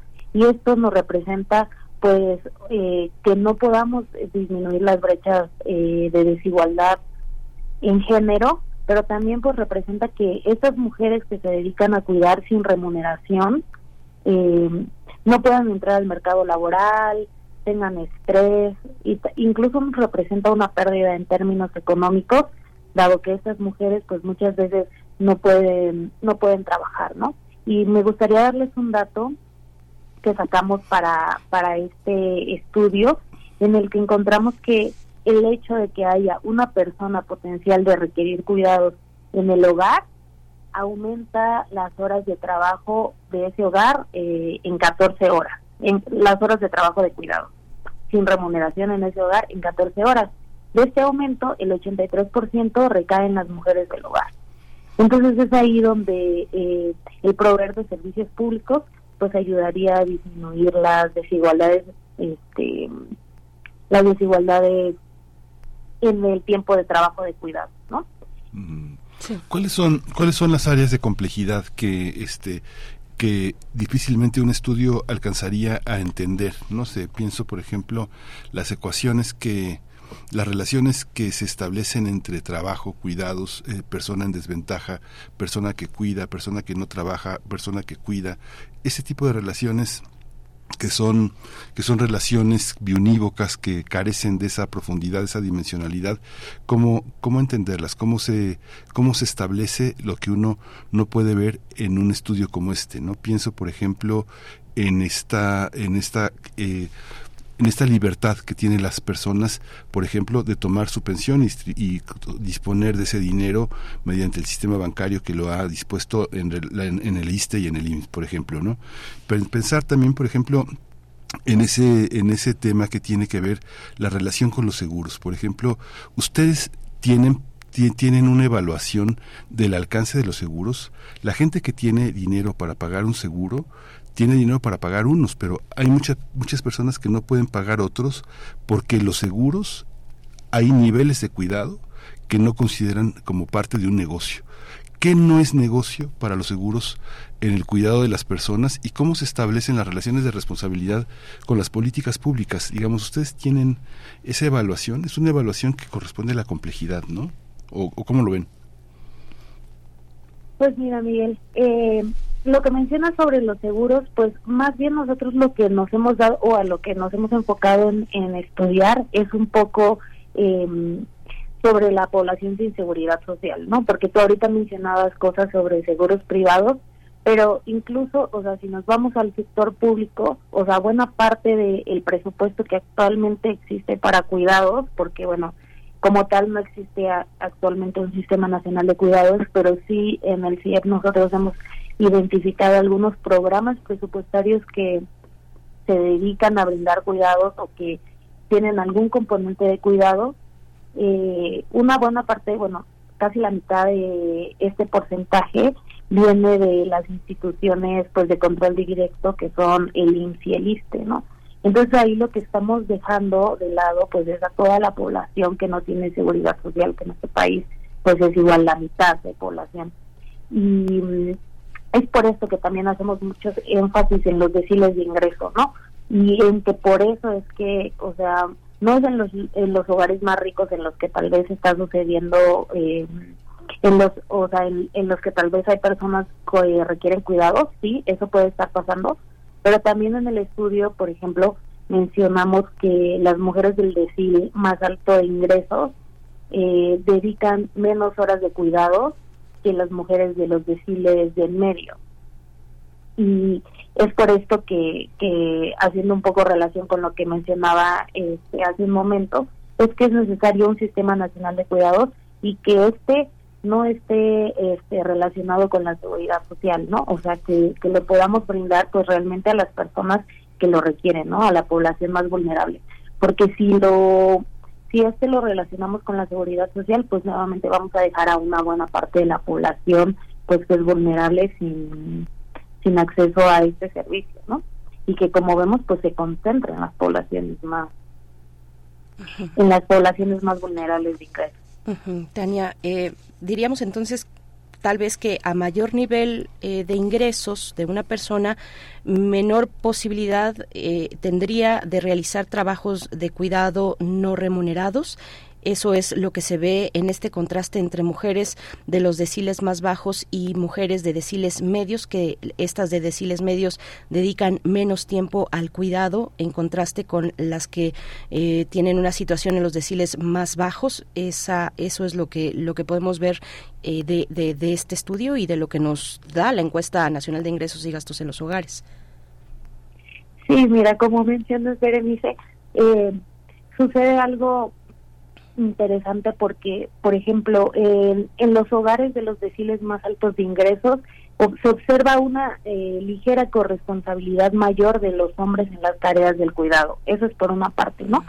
Pero también se observa que las mujeres dedican eh, dos horas en promedio menos al trabajo de cuidado, pero es importante aquí que se diga que es sin remunerar y que esto se puede deber principalmente a que las personas, o bueno, mujeres de mayores ingresos, suelen contratar a terceras personas, que generalmente son mujeres de ingresos más bajos, para llevar a cabo las tareas de cuidados en sus hogares.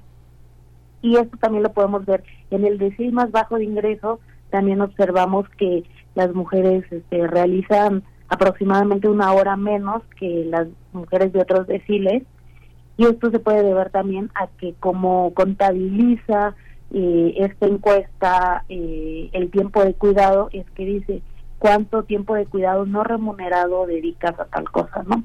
Entonces, pues en general las mujeres del decil más bajo de ingresos no tienen, eh, bueno, tienen la necesidad de trabajar y por eso es que dedican, este, pues, un poco menos de tiempo de cuidado sin remunerar.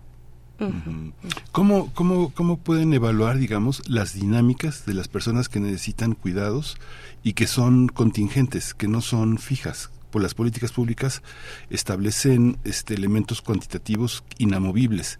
Sin embargo, parece que las personas tienen dinámicas que las transforman. No sé, por ejemplo, una una parentalidad de alcoholismo que recae en el cuidado en los abuelos que no tienen dinero para cuidar a esos niños que quedaron circunstancialmente en una especie de orfandad y se los dan a los otros abuelos y así andan este eh, suspendiendo estudios, suspendiendo acceso a una, a una alimentación regular, pero después los padres se rehabilitan y toman de nuevo a los hijos, pero no tienen empleo. Toda esa, toda esa dinámica, ya los hijos tenían seis años, pero cuando pasó todo esto ya tienen ahora ocho.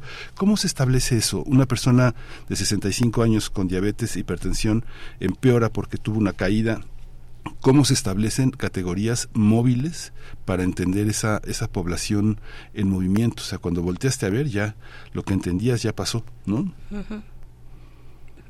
Sí, bueno, creo que eso que mencionas es algo de mucha relevancia porque creo que es uno de los grandes retos que todavía tiene el Sistema Nacional de Cuidados y que incluso, por ejemplo, esto que tú mencionas, este de la, por ejemplo, discapacidad temporal o los enfermos temporales, pues es algo que no podemos capturar de forma tan clara desde el ENIS, porque pues como tú dices, ¿no? Es una pregunta en el momento y pues puede ser que una semana después alguien se haya enfermado y demás.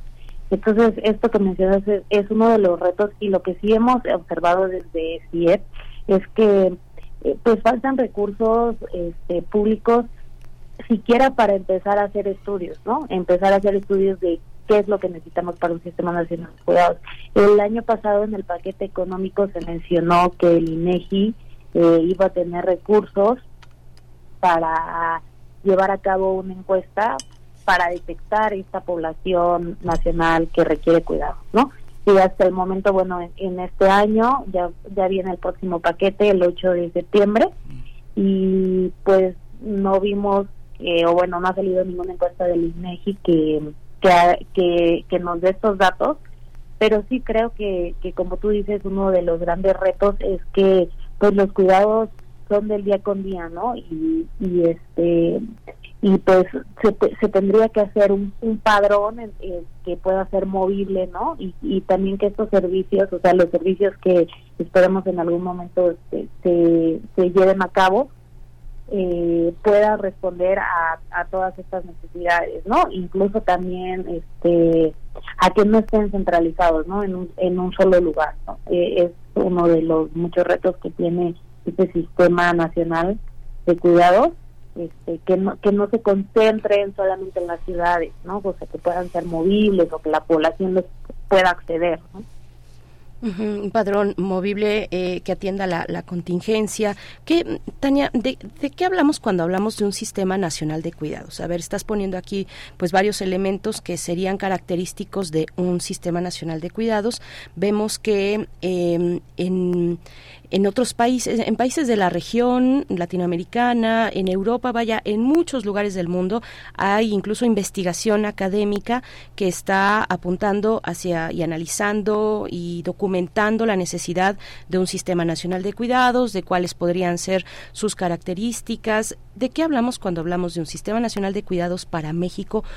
Eh, porque imagino que eh, este es un poco obvio lo que, lo que voy a decir, pero que un modelo pues no eh, no es suficiente o no funcionará para todo tipo de, sociedad. en América Latina tenemos nuestras características muy distintas a, las de Europa, con en, en, América Latina con, con dinámicas comunitarias que modifican mucho la perspectiva de los de las de los trabajos de cuidado ¿Qué, tendría que tener o cómo empezar a imaginar y a materializar un sistema nacional de cuidados, Tania? Es una pregunta grandota, pero bueno, ¿cómo, cómo lo ves, en, digamos, en las partes más relevantes? Sí, bueno, pues como, como mencionas, un sistema nacional de cuidados, pues como impactaría a varias poblaciones, pues tendría que intentar responder a las necesidades de cada una de estas poblaciones, ¿no? Por ejemplo, y, digo así hablando como en poblaciones, porque pues podemos tener por un lado las primeras infancias, qué es lo que necesitan, ¿no? Pues este este sistema nacional de cuidados a mi parecer debería integrar este guarderías que no fueran solamente las que brinda el IMSS y el ISTE, escuelas de tiempo completo, ¿no? Para el caso de personas con discapacidad, este seguimiento a lo mejor, por ejemplo, ellos este no es tan adecuado que, que, vayan a algún lugar porque pues, las personas con discapacidad tienen muchas veces tienen más dificultades para moverse y demás. Entonces a lo mejor ellos lo que necesitan es un servicio más que vaya como un servicio de visitas no que, que, que haya disponibilidad de personas que les puedan dar cuidado este que vayan a ver a sus casas que les den seguimiento no que tengan acceso a sus medicamentos.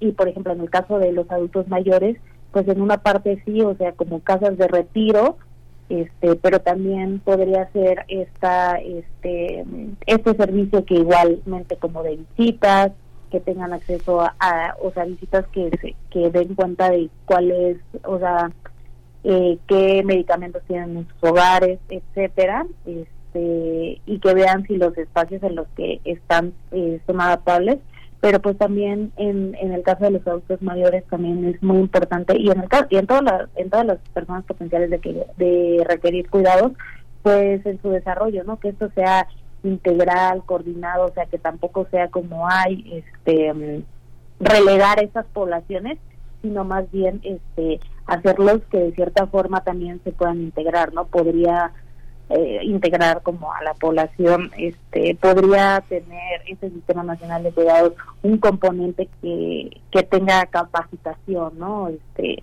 y bueno, en el caso de los niños pues lo podemos ver más como un desarrollo integral, ¿no? Este entonces pues sí, eh, como tú me, tú bien mencionabas, eh, eh, hay países en América Latina que han avanzado mucho en el tema, por ejemplo, en Bogotá tienen algo que se llama manzanas del cuidado, este, en el cual, y a eso me refiero con movilidad, ¿no? En el cual, este, pues como brindan servicios de, de cuidados este por digamos como por colonia y, y lo hacen a través de por ejemplo tienen diferentes modalidades pero por ejemplo ellos tienen este como un autobús que le llaman como autobús del cuidado de manzana del cuidado y entonces ese autobús es movible y puede ir como a ver a diferentes colonias no entonces ahí es donde digo que pues todavía en México tenemos que hacer varios estudios de cuál sería la forma más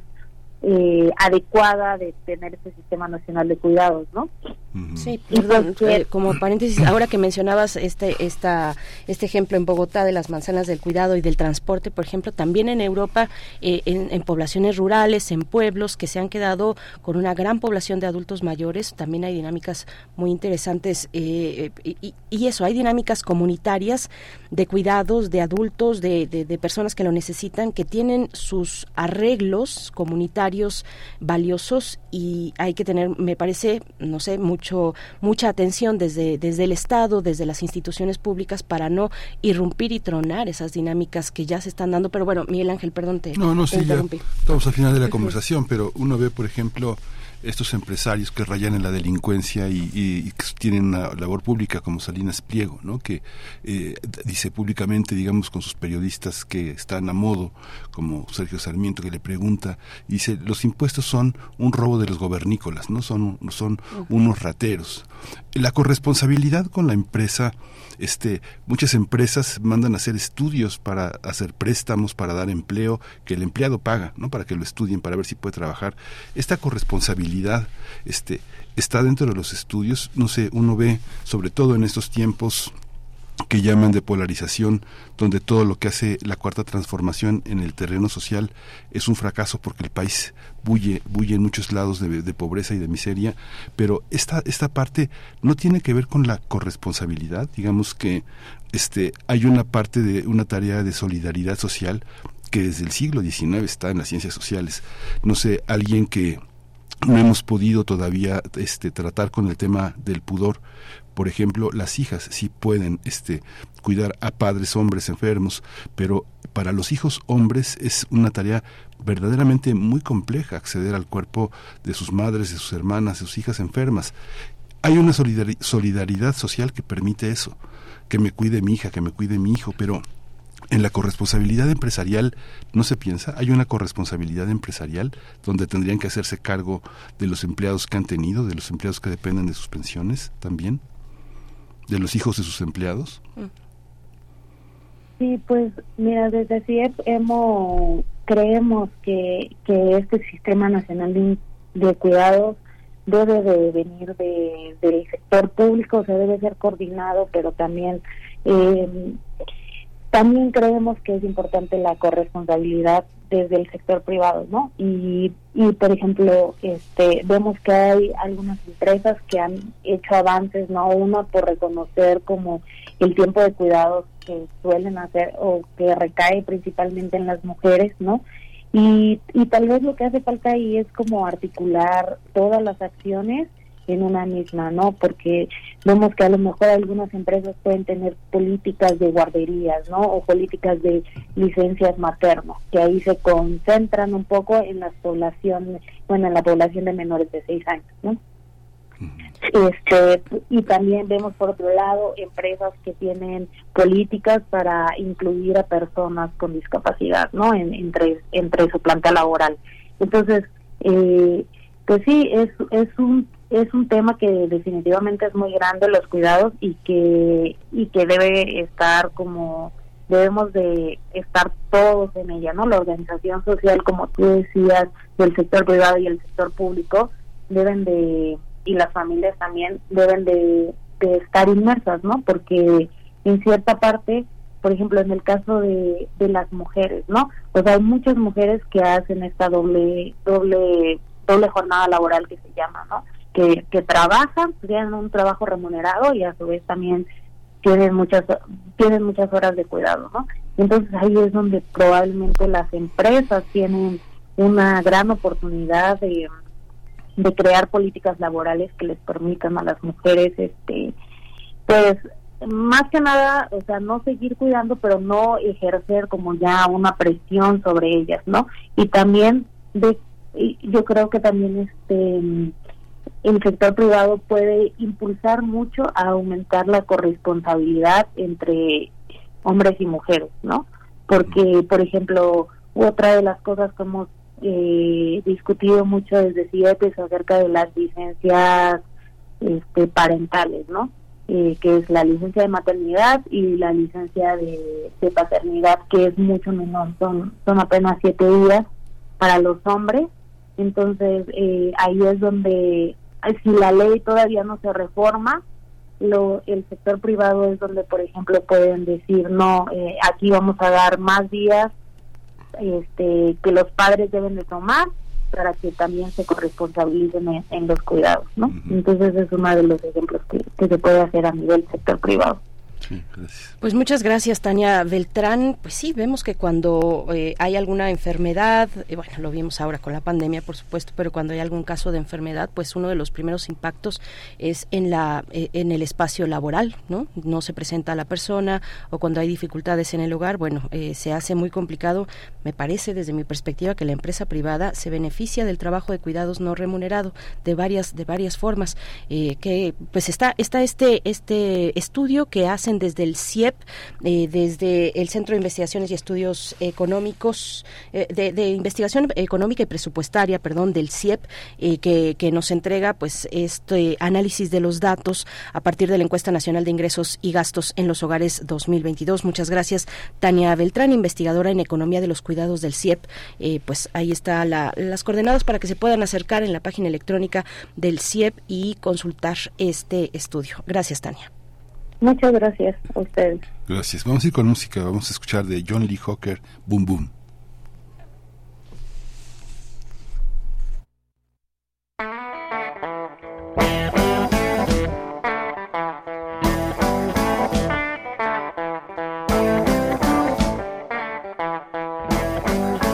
Boom, boom, boom, boom. Gonna shoot you right down at all your feet.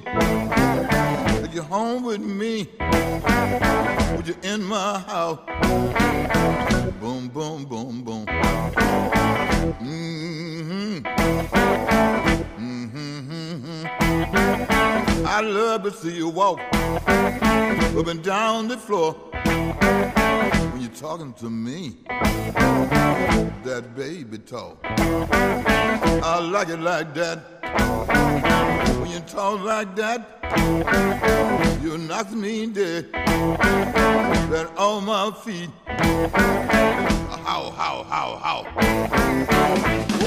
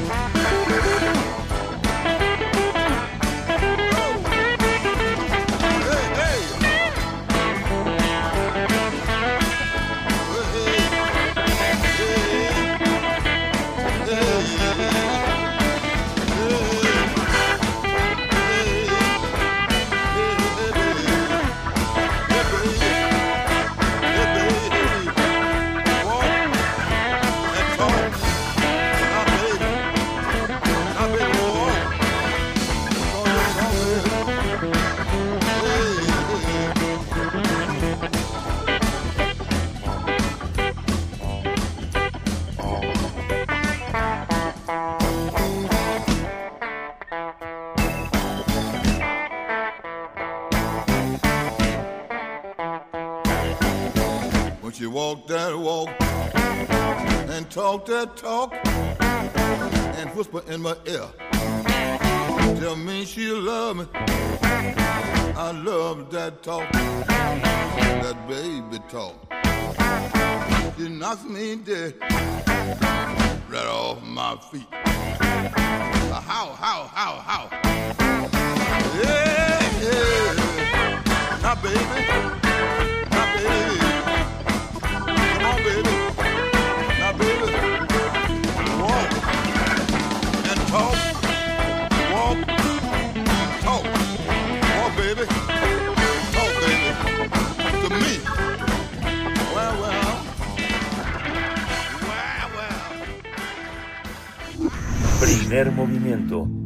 Hacemos comunidad con tus postales sonoras. Envíalas a primermovimientounam.gmail.com Nota del día. Néstor Brownstein es un referente indudable del psicoanálisis latinoamericano que se formó como psiquiatra en, en, Córdoba, en Argentina, donde desató una polémica enorme por sus lecturas en torno a la obra de Sigmund Freud. En 1974 se vio forzado a exiliarse por razones políticas y académicas, así que emigró hacia México, en donde trabajó como psiquiatra para diferentes instituciones públicas. Durante su carrera no dudó en confrontar a colegas psiquiatras sobre la necesidad de clasificar al sujeto del inconsciente. Además propuso diferenciar rutas entre palabras freudianas y lacanianas e hizo estudios sobre el papel de la memoria y el inconsciente. Fue profesor del posgrado de la Facultad de Filosofía y Letras de la UNAM y también destacó como ensayista y escritor. Su obra es referente para diversas generaciones. Por ejemplo, el texto Psicología, Ideología y Ciencia cuenta con más de 20 reediciones. Brownstein también fue miembro del Seminario de Problemas Científicos y Filosóficos de la UNAM. El 7 de septiembre del año pasado, este filósofo se quitó la vida, por lo que hoy vamos a hablar de su obra y trayectoria. Vamos a conversar sobre, sobre esto, sobre este legado de Néstor Brownstein, eh, sobre el inconsciente a un año de su fallecimiento. Y nos acompaña con este propósito Andrés Gordillo López. Él es licenciado en Historia por la Universidad Iberoamericana y actualmente cursa sus estudios de posgrado en 17 Instituto de Estudios Críticos, donde coordina el área de Historia e Historiografía. Gracias, Andrés Gordillo, por estar con nosotros esta mañana. Bienvenido a Primer Movimiento. Muchas gracias, eh, Berenice y Miguel Ángel, por alojarme esta mañana en su en su programa y a Gabriela Olivo, artífice de esta conversa. Sí, muchas gracias, muchas gracias eh, Andrés Gordillo. Pues traer a Brownstein es, eh, es algo obligado, ¿no? Él estuvo, tuvo un seminario en la UNAM eh, permanente cada semana en el que convergieron eh, muchos traductores, terapeutas, eh, este, antropólogos, mucha gente pasó por ese seminario y se le debe muchísimo a nuestra casa de estudios. También fue un, profesor, fundador muy importante en 17 estudios, eh, el Instituto de Estudios Críticos, donde también fue parte del doctorado en teoría crítica. Cuéntanos un poco cómo recuperar a Brownstein, ¿no? Un, uno de los grandes ensayistas, uno de los grandes hombres del psicoanálisis en nuestro país. Sí, gracias Miguel. Pues eh, me parece que una de las posibilidades de entrada a los textos que y las aportaciones que ha dejado eh, Néstor Brownstein eh, puede concernirnos, digamos, a la gran mayoría o a quienes estemos ocupados por pensar eh, la situación histórica actual a partir de un libro que publicó en 2012 llamado El inconsciente, la técnica y el discurso capitalista. ¿Por qué es importante este libro o qué es lo que está en juego ahí? Eh, y que reúne al mismo tiempo las inquietudes de Brownstein y su, digamos, y su trabajo a, a lo largo de su propia historia, es por esto. Él eh, lo que estaría haciendo en este libro es eh, un análisis desde un punto de vista psicoanalítico, pero pues muy erudito y pasional, eh, de la coyuntura histórica en la que nos encontramos, que lleva el nombre de la revolución tecnológica, eh, algo de lo que se habla mucho, pero también un orden distinto, un orden social diferente, eh, una mutación, digamos, social de nuestra relación con la técnica y en consecuencia con los ejercicios, digamos, de poder eh, y con la producción de subjetividad. Entonces, eh, a mi gusto, eh, este es un modo en el que se puede, digamos, aproximar la lectura de este libro de Brownstein para comprender exactamente en qué tipo de situación histórica nos encontramos y dar cuenta de que es histórica y al mismo tiempo no está para nada clausurada. Y justamente eh, la, la, gran eh, dificultad de incorporar un discurso como este es que eh, el psicoanálisis de esta de este calibre no pasa por las políticas públicas ni las políticas de atención en general en Latinoamérica. En Argentina está muy cifrado, muy muy reglado, pero cómo cómo entender desde una sociedad y también desde una hay que decirlo, desde una universidad que cree más en lo medicalizado que en lo que en otras perspectivas y que una un cuestionamiento de este tipo difícilmente entra de, en los programas en los programas de enseñanza porque finalmente es una discusión no una enseñanza no Andrés sí eh, pues históricamente el psicoanálisis ha tenido una relación tensa y a mi gusto qué bueno que así sea con las instituciones eh, modernas en general eh, a saber Estado el registro de la educación, etcétera, la industria misma. Eh, digo que es afortunado que sea tensa porque eh, pues eso posibilita, digamos, eh, una serie de distancias, de respiros y de espacios en los que puede circular y esta es a mi gusto una de las apuestas del psicoanálisis, pues eso que no puede ser, como decía esto al inicio, clasificado, eso que no puede ser administrado o eh, convertido en un dato computable. Entonces, si socialmente hay este, manifestaciones de los sujetos, pero también, eh, eh, digamos, del propio cuerpo social, que no pueden ser, digamos, asimilados de inmediato o identificados de determinada manera, eso implica que no todo es gobernable. O no todo puede ser suscrito a una forma eh, de servilismo o de, o de, caída, digamos, de lo meramente administrado. ¿no? Entonces, pues por supuesto que va a generar una serie de resistencias.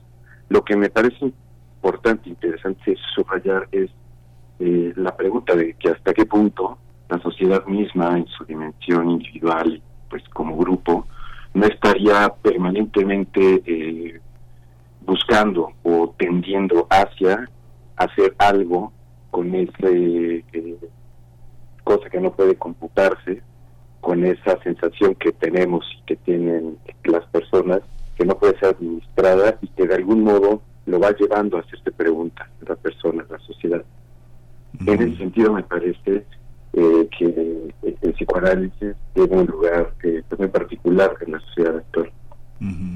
Entre eh, recuperar ahora la obra de Brownstein y recuperarla también desde 17 implica también una este necesariamente como una especie como de crítica también al, al pensamiento institucional. Si uno piensa en libros como Clasificar la psiquiatría de Brownstein, ¿no? que realmente es eh, que viene de un psiquiatra esa ese cuestionamiento como vino en su Lacan, de Lacan en algún momento el tema del goce este este tipo de temas entre nosotros a pesar de que tienen tanto tiempo discutiéndose cómo cómo cómo cómo operan Andrés en términos de la teoría la clínica y esto que tú mencionabas como una característica de Brownstein esta erudición no que por una parte es libresca, pero en el caso de la etnopsiquiatría nos damos cuenta que hay una erudición también de las culturas que hemos tenido entre nosotros, con personajes como, como el, este, como el doctor Alfredo López Austin, ¿no? que no era psicoanalista, pero que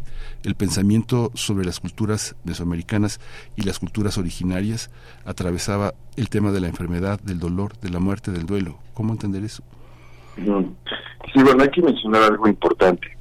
Eh, para ser muy breve, recordemos que eh, la figura del intelectual, es decir, de este personaje social apasionado y motivado y movido por toda la producción simbólica que pudiera haber en su presente, eh, es una figura que de algún modo empezó en el siglo XVIII y que acabó, digamos, en su forma eh, más elaborada, a mi gusto, a finales del siglo pasado. Brownstein, eh, como López Austin, pero también muchos eh, personajes más aquí en el país y más allá, eh, pues pertenecían, digamos, a esta forma de pensar, esta forma de actuar, de intervenir socialmente, de afectar con su discurso eh, a sus colegas, a los circuitos universitarios, artísticos, pero mucho más allá.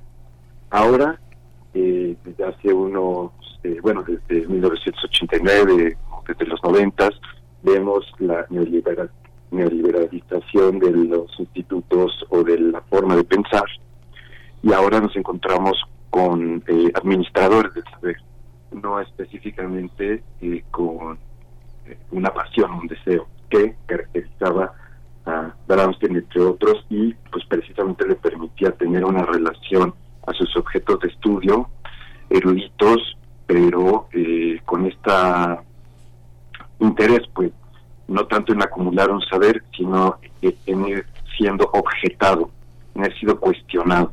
En el caso de la psiquiatría, de la, de la psiquiatría que tú mencionabas, eh, es muy interesante subrayar lo que mencionas, como un tema tan importante que va al menos 200 años a la discusión pública puede ser eh, en cierto sentido eh, marginal.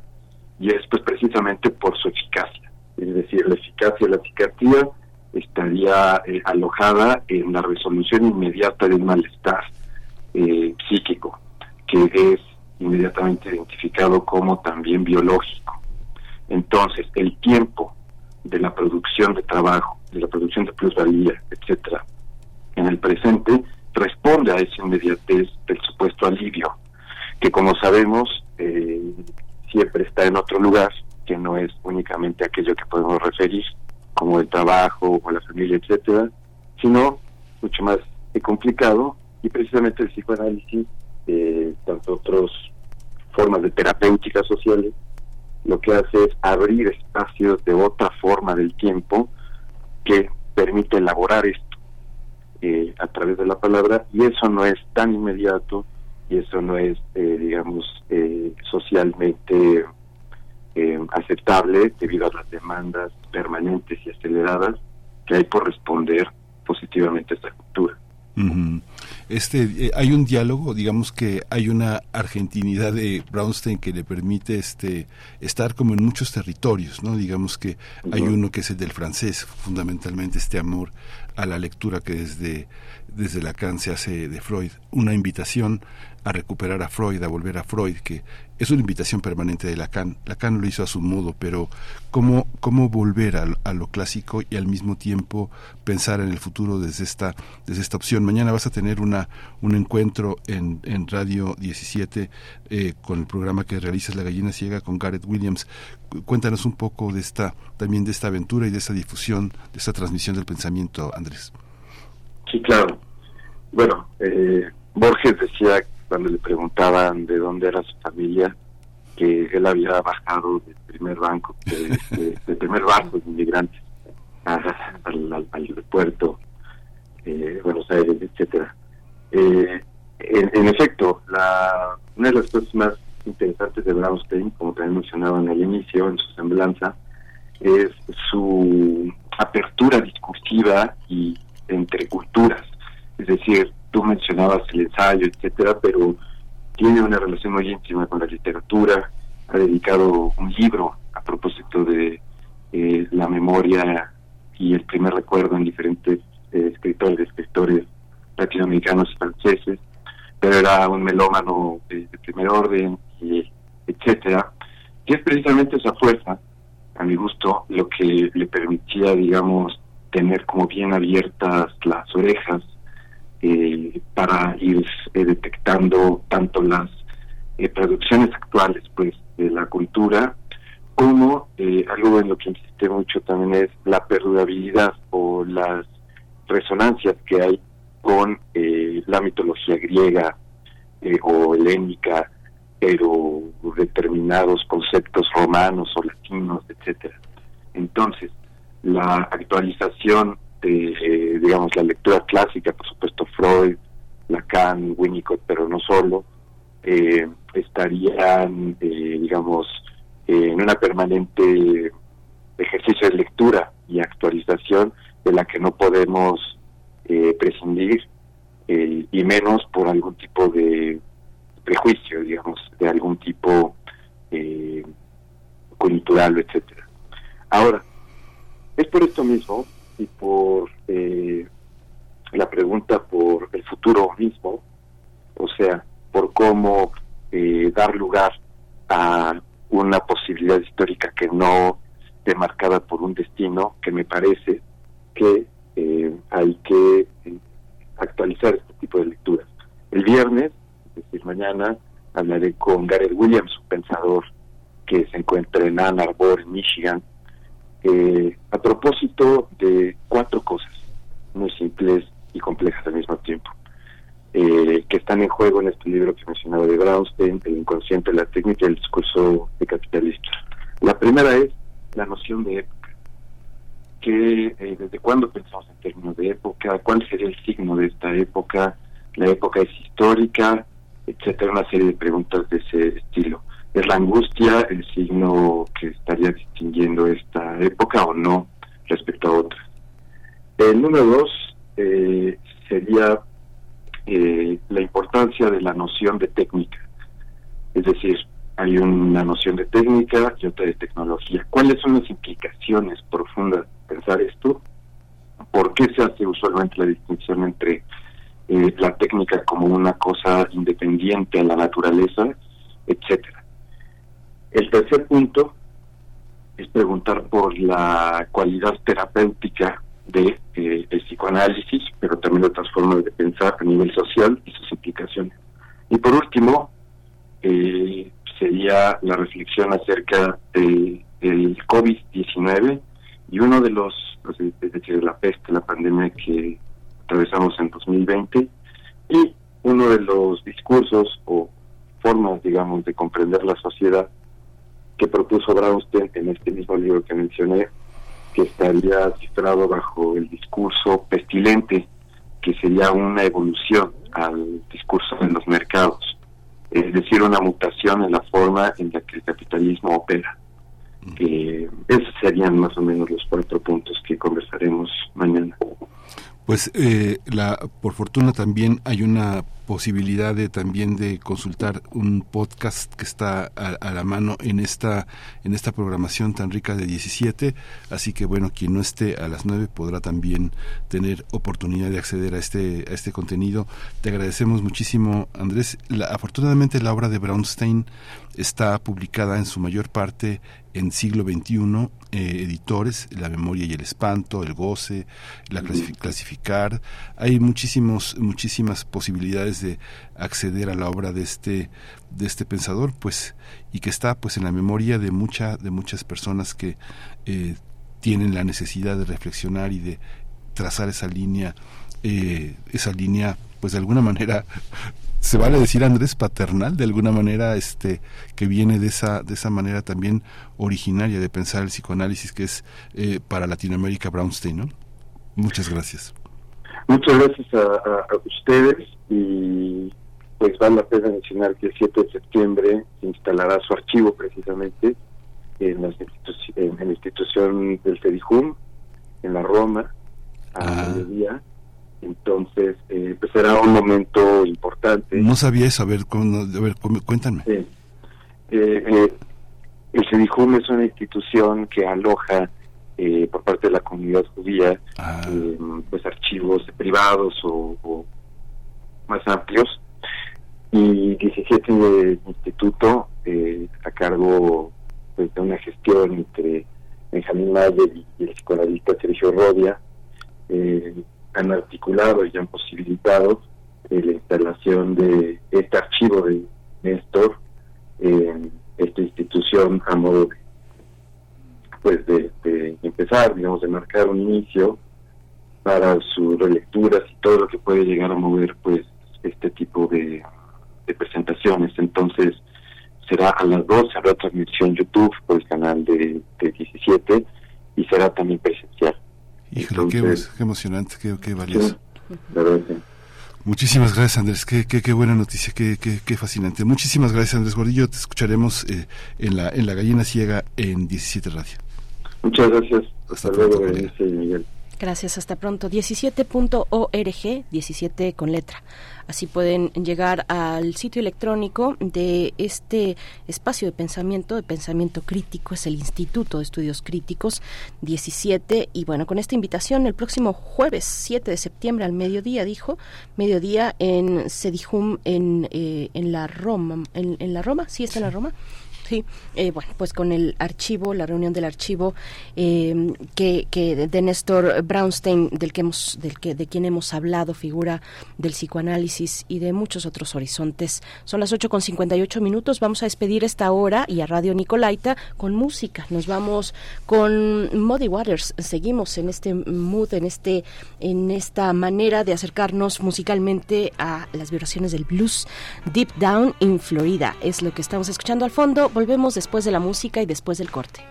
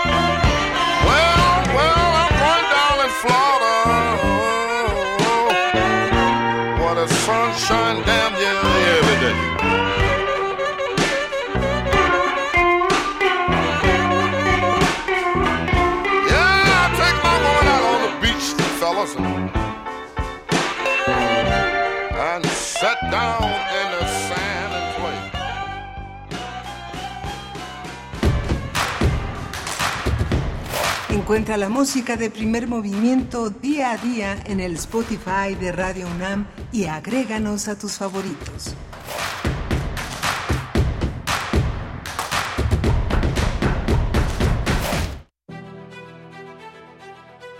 Álvaro Mutis, creador de Macrol el Gaviero. 100 años de su nacimiento.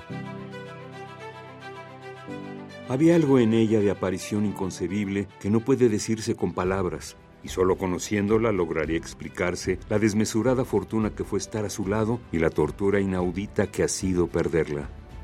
Los hombres, pensé, cambian tan poco, siguen siendo tan ellos mismos, que solo existe una historia de amor desde el principio de los tiempos, repetida al infinito sin perder su terrible sencillez, su irremediable desventura.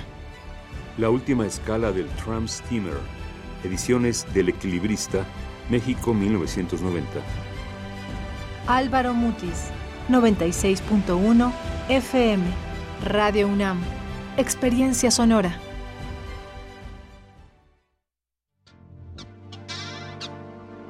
Esto no es un promocional. Esto es un manifiesto. Contra la velocidad. Contra el ruido. Contra el algoritmo. Contra la individualidad. Contra lo que nos divide. Contra la automatización. Contra los likes. Contra las tendencias. Contra el consumo. Contra todo aquello que nos anestesia. Las pequeñas parolas. Un bálsamo contra la modernidad. Todos los jueves. 10 de la noche. Resistencia modulada. Radio UNAM. Experiencia Sonora. Lucharán. Una contienda épica entre dos figuras conocidas por sus malas prácticas electorales. En esta esquina, quien no respeta la participación ciudadana. Mapache. Y en esta otra, con sus irregularidades en los comicios, roba urna. Y para acabar con estas artimañas, el Tribunal Electoral de la Ciudad de México y su Defensoría. Protegiendo los derechos político-electorales sin límite de tiempo. Tribunal Electoral de la Ciudad de México, garantizando justicia en tu elección. Llevamos siglos mirando hacia otro lado. Hacemos como que todo ha terminado. Pero ignorar la marca que la esclavitud dejó en la historia no es una forma de perpetuarla. Radio Nederland presenta Silencio y Memoria. Una serie radiofónica para recordar el periodo de esclavitud que sufrió África y las secuelas que ha dejado en la historia. Con Raquel Bruno. Todos los jueves de agosto y septiembre a las 10 horas por el 96.1 de FM. Radio UNAM. Experiencia sonora.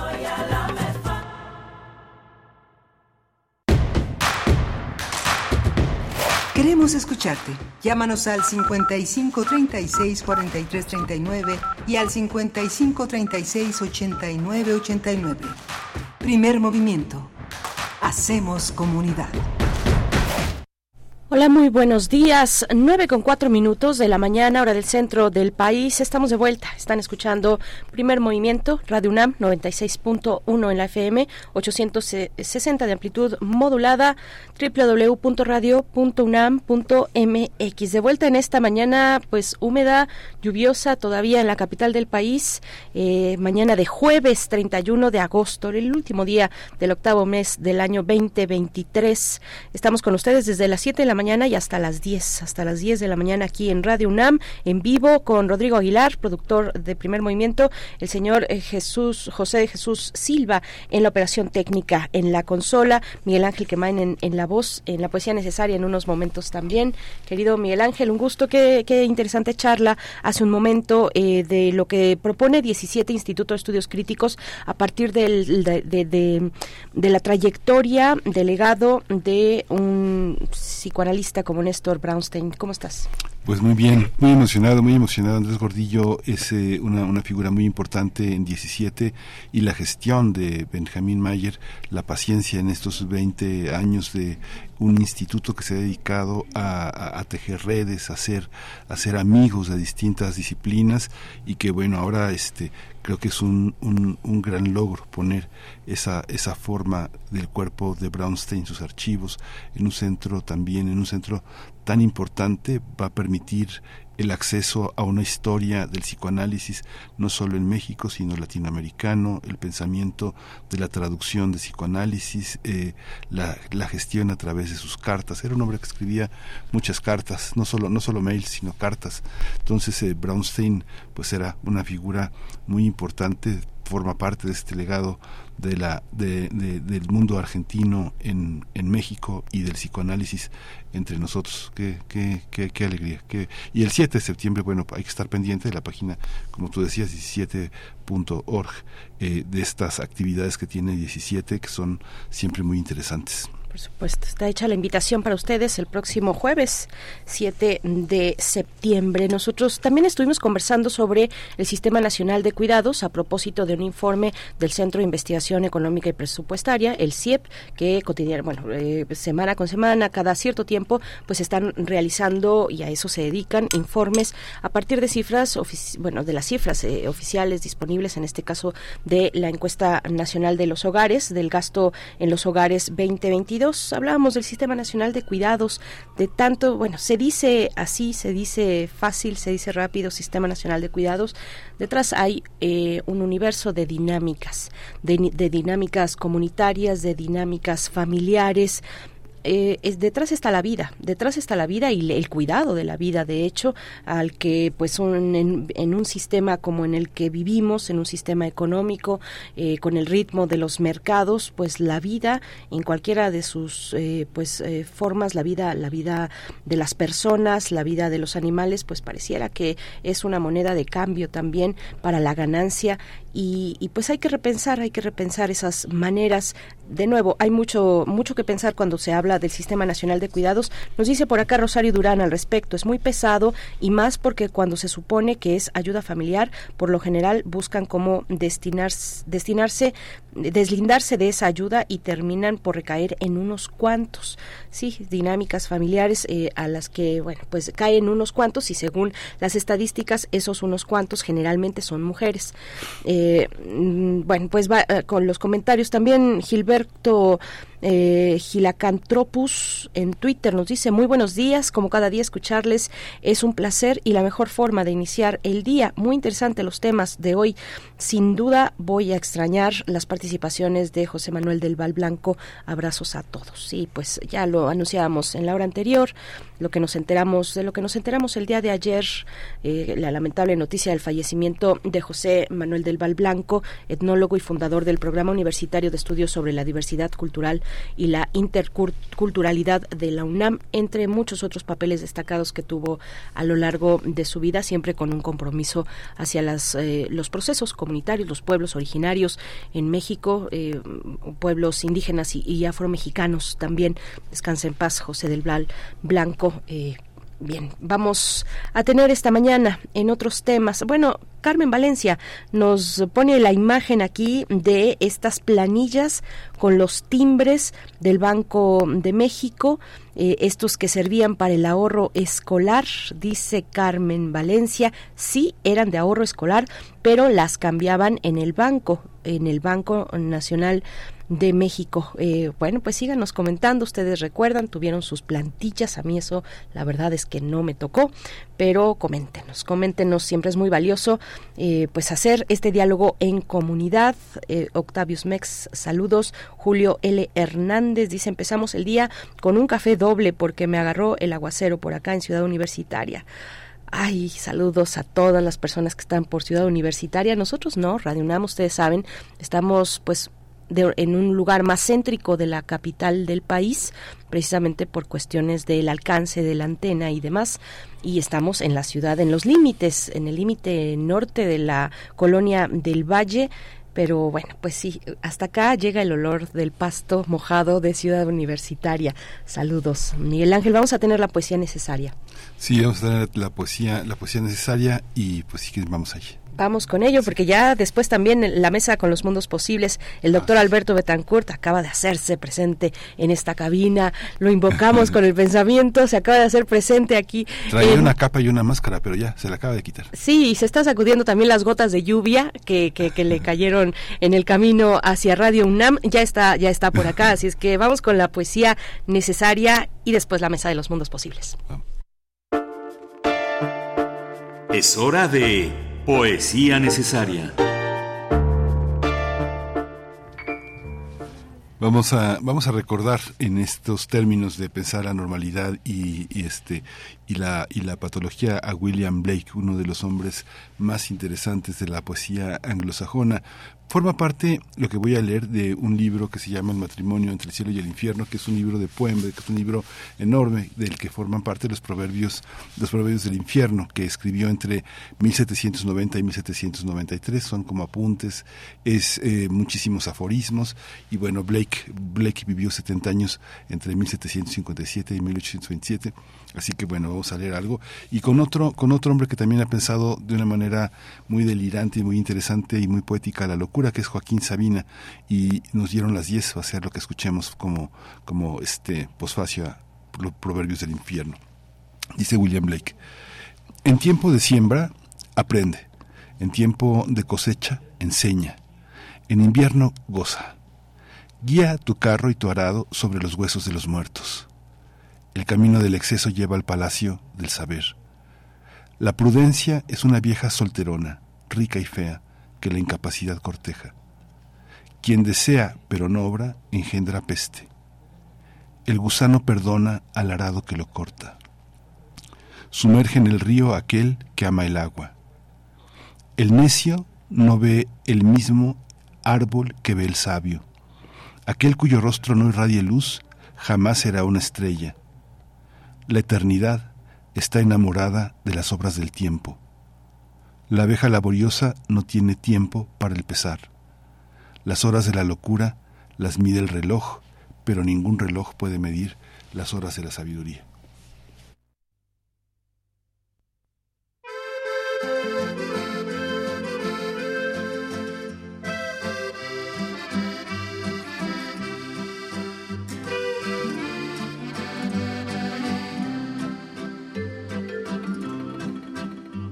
En un pueblo con mar, una noche después de un concierto. Tú reinabas detrás de la barra del único bar que vimos abierto. Cántame una canción al oído y te pongo un cubata con una condición que me dejes abierto el balcón de tus ojos de gata. Loco por conocer los secretos de tu dormitorio. Esa noche canté al piano del amanecer todo mi repertorio. Los clientes del bar, uno a uno, se fueron marchando. Tú saliste a cerrar, yo me dije, cuidado chaval, te estás enamorando. Luego todo pasó, de repente, tu dedo en mi espalda dibujó un corazón y mi mano le correspondió debajo de tu falda. Caminito al hostal, nos besamos en cada farola. Era un pueblo con mar, yo quería dormir contigo y tú no querías dormir sola. Y nos dieron las diez y las once, las doce y la una y las dos y las tres. Y desnudos al anochecer nos encontró la luna.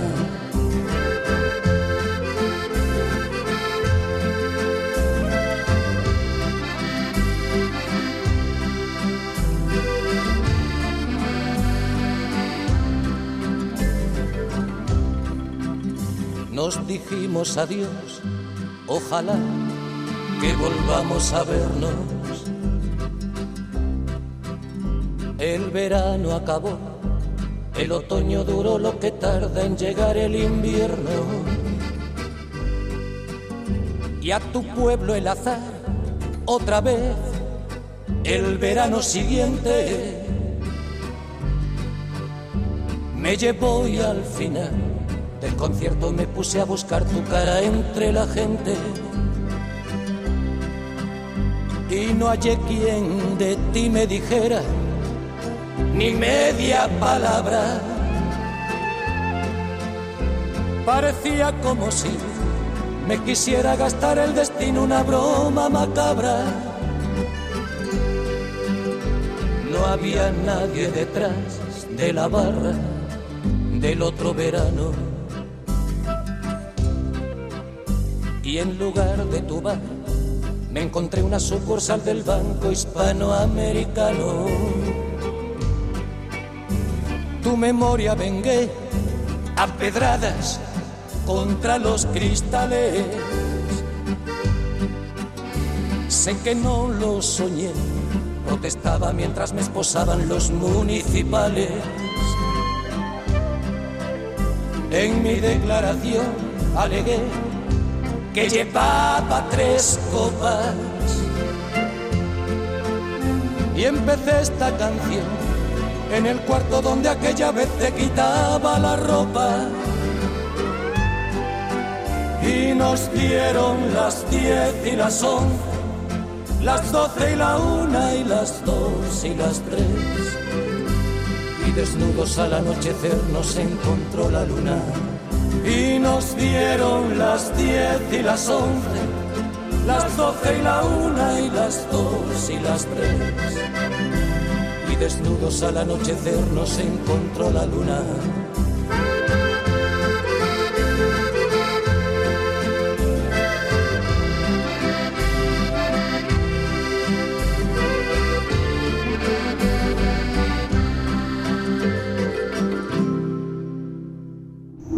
Primer movimiento. Hacemos comunidad con tus postales sonoras. Envíalas a primermovimientounam.gmail.com Mundos posibles. En esta mañana de jueves damos la bienvenida al doctor Alberto Betancourt, doctor en historia, profesor de la Facultad de Filosofía y Letras. Ya lo habíamos anunciado, anunciado su llegada aquí a cabina de FM en Radio UNAM. El tema, viñetas eh, de la disputa por la presidencia al interior y al exterior de la 4T. Doctor Betancourt, ¿cómo estás? Hola. Hola, Berenice, Miguel Ángel, amigos del auditorio, muy buenos días. Pues debo decir que estoy muy eh, conmovido por la noticia del fallecimiento de José del Val, amigo entrañable, eh, figura emblemática del anarquismo contemporáneo mexicano, hombre de gran sentido del humor. Yo creo que ese tipo de vidas eh, quedan resplandeciendo mucho tiempo, pero pues siempre provoca pena, por supuesto, que pase algo así. Y venimos con esa congoja, pero también pues eh, con el recordatorio de que hay que celebrar la vida y disfrutarla todo lo que se pueda. Así es, así es, eh, doctor Alberto Betancourt.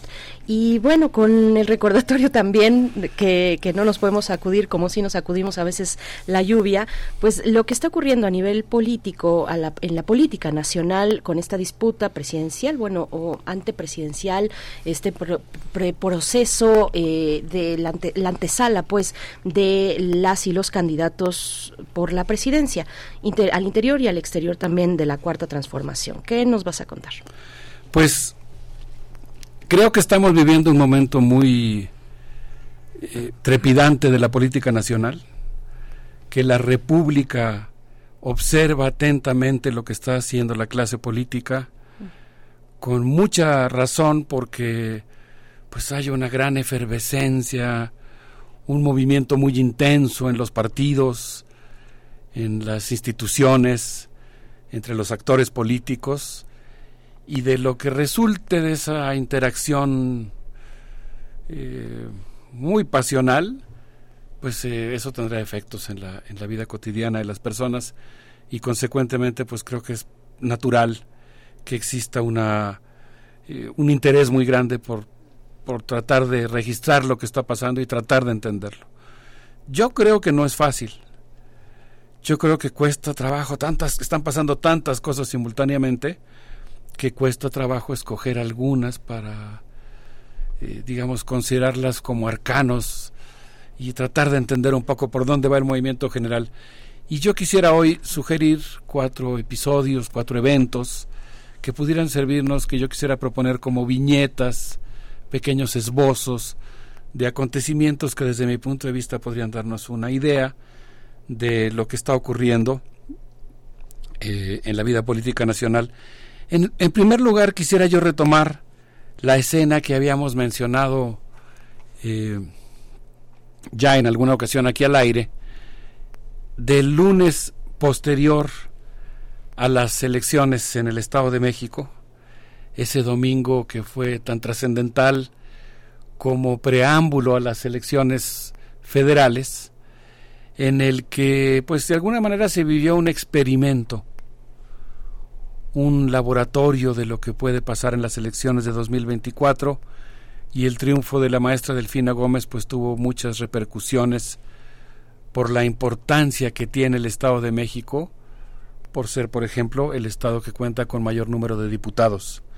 Me consta porque lo vi después de que hablamos sobre ese tema aquí al aire, que en varias comunidades en el Estado de México no simplifico ni hago una lectura maniquea, solamente pongo a consideración un elemento que forma parte del complejo escenario y las cosas que hay que analizar sobre esa elección, pero me consta que hubo dos o tres comunidades que respiraron relativamente tranquilas eh, porque el cambio, el viraje, la suspensión del cumpleaños número 100 del PRI en el poder significó que se suspendiera por lo menos provisionalmente, esperemos que ahora Morena cumpla con lo que prometió, eh, una condena de muerte que había sobre varios bosques del Estado de México para desarrollar proyectos inmobiliarios.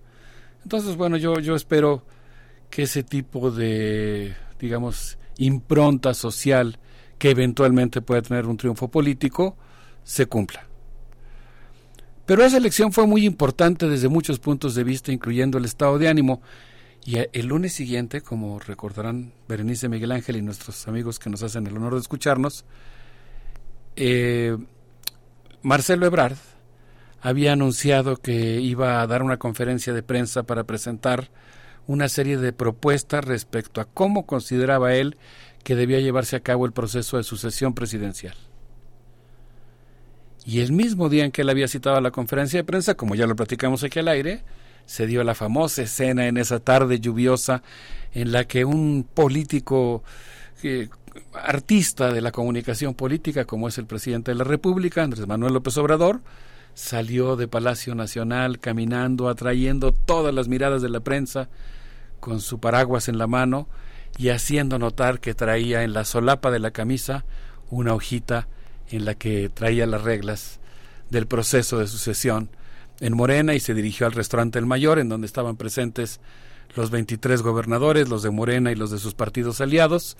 Estaban los aspirantes. Estamos, por cierto, en una etapa muy extraña porque pues no estamos en pre-campaña, estamos como en una especie de pre-pre-campaña. Yo tengo la duda de qué está pasando en términos legales porque creo que pues por lo menos está pasando algo inédito que o está previsto en la ley y no se está cumpliendo y se está violando la ley por parte de todos los partidos o pues en todo caso pues la ley no había previsto el ingenio de la clase política para burlarla, ¿no? digamos. Ese día pues se estableció el procedimiento que se iba a seguir en Morena para designar a su coordinador de general. la defensa, de la defensa de la de la cuarta defensa de la cuarta transformación. Este eufemismo usado para eh, hablar de los que serán aspirantes y, y candidatos, ¿no? Para ocultar su, digamos, su carácter de precandidatos. Y nos preguntábamos cuando lo comentábamos aquí que, pues, al menos a mí sí me cabía la duda si lo que estaba ocurriendo es que el presidente de la República tiene todos los hilos y está manejando como él quiere la sucesión presidencial, o si estaba enfrentando en un momento determinado pues algo que se le estaba saliendo de las manos. Y si como parecía indicarlo la acción pues eh, de alguna manera no, no programada previamente o no anunciada por lo menos previamente que coincidía con eh, la iniciativa de la conferencia de prensa de Marcelo Ebrard, pues estaba tratando en todo caso de recuperar el control sobre el proceso de sucesión. Entonces me parece que esa podría ser muy bien pues la primera viñeta de, de lo que está ocurriendo. Habría que decir que el domingo siguiente, el día que los aspirantes se reunieron en un hotel de la Ciudad de México, en Revolución, para el evento, eh, el canciller, el ex canciller Marcelo Ebrard, se presentó con numerosos simpatizantes a la, a la convocatoria, al evento, cosa que se había acordado que nos iba a ocurrir, en ese sentido hubo una violación de los acuerdos que se habían tomado previamente, y bueno, pues eh, esa misma semana, eh, inmediatamente después del evento, a pesar de que se había tomado un acuerdo que, que tomó Morena, un acuerdo que consistía, un acuerdo extraño sobre el que se puede discutir, por supuesto, y ahora solo estoy haciendo referencia al acuerdo que tomó Morena, no lo estoy avalando, pero el acuerdo que se tomó extraño fue que solamente se podía hacer esta suerte de pre-campaña en los medios que no hubieran golpeado a la 4T y toda esa semana Marcelo Ebrard estuvo visitando los medios que golpean regularmente a la 4T. Entonces, el segundo episodio que yo quisiera mencionar aquí, ahí estamos haciendo realmente nada más viñetas, pero pues pienso que es una manera de proceder muy de historiador, que es tratar de ubicar algunos acontecimientos, algunos eventos históricos, para tenerlos como punto de referencia y, y, realizar la interpretación. Eso ya no nos dará tiempo de hacerlo aquí eh, explícitamente, digamos, pero eh, digamos partir de una especie de cronología o de seleccionar algunos acontecimientos que permitan hacer el análisis político. El segundo evento que yo quisiera proponer ocurrió el día miércoles 16 de agosto eh, en una conferencia de prensa que dio Marcelo Ebrard que desde mi punto de vista pues resultó realmente muy fuerte porque en esa conferencia Marcelo Ebrard denunció el uso de recursos públicos para apoyar al aspirante Claudia Sheinbaum, acusó de acarreo a la secretaria del Bienestar, eh, dijo que fincaría delitos electorales, eh, propuso el color violeta para su precampaña, movilizó a sus legisladores, bueno, ese día anunció que los movilizaría, de hecho el día siguiente 80 legisladores eh, anunciaron que presentarían, acusaciones formales por violaciones a la ley electoral, fustigó a Mario Delgado, atacó personalmente a Claudia Sheinbaum, puso en tela de juicio el proceso y acusó de falta de respeto eh, a los compromisos que se habían establecido a la dirección de Morena y admonizó un desastre para Morena. Algunos periodistas, entre ellos por ejemplo Julio Astillero, leyeron ese, pues no, sé cómo llamarlo, ese, exabrupto, ese desafío, ese reto que hizo el canciller, el ex canciller, a la dirección de su partido, pero yo diría que también al presidente de la República, como un paso hacia afuera. Yo, yo creo que será muy interesante escucharlo, que pues cada quien opine sobre esa, esa denuncia, pero pienso que en realidad pues puso en mucha tensión el proceso interno porque apunta a descalificar la legitimidad del proceso interno y a algo más. Cuando Marcelo Ebrar anuncia que, que se va a presentar al Instituto Nacional Electoral para presentar las denuncias correspondientes, en realidad lo que está abriendo es, lo que está haciendo es abrir la puerta para que las autoridades electorales puedan intervenir y bloquear la candidatura de Claudia Sheinbaum. Consecuentemente, pues lo que está haciendo es, es un acto que debilita profundamente el proceso de selección interna. Obviamente yo aquí no estoy entrando a hacer el análisis de, del proceso de selección interna, sus, sus, características, ¿no? O el punto de vista que uno tiene sobre él, pero lo, lo que estoy queriendo consignar como un pues segundo acontecimiento que me parece que es digno de registrarse es el hecho de que haya un golpe muy fuerte contra la legitimidad del proceso que hable incluso, incluso la puerta a que haya una instancia externa morena que decida el resultado del proceso y consecuentemente pues eso resulta eh, extraordinariamente fuerte Julio Hernández López eh, en Astillero dijo que a lo mejor eso significaba que Marcelo Ebrard estaba dando un paso hacia afuera de Morena, que estaba golpeando al propio movimiento y él dijo que a lo mejor lo plantea como una posibilidad, eso significaba estar abriendo una puerta hacia una salida que él llamó dantesca.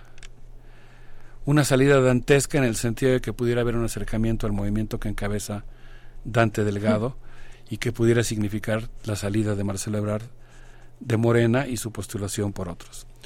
Debo decir, y ahí es donde, pues claro, todo se vuelve muy confuso, que como tres días después o dos días después, algo pasó, porque vimos que la virulencia con la que Marcelo Ebrard estaba denunciando estas anomalías disminuyó notablemente.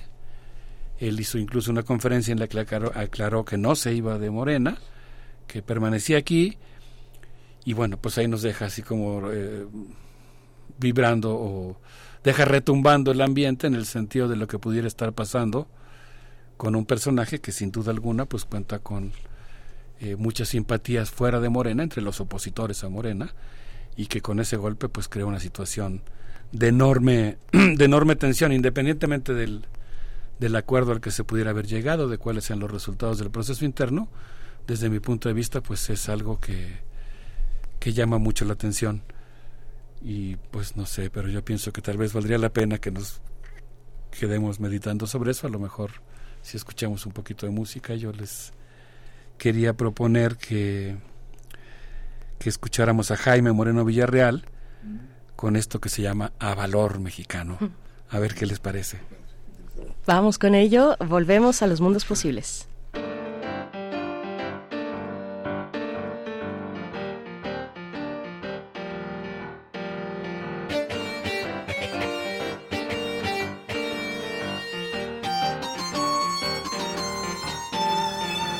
Cambias de idea cuando ha muerto el amor.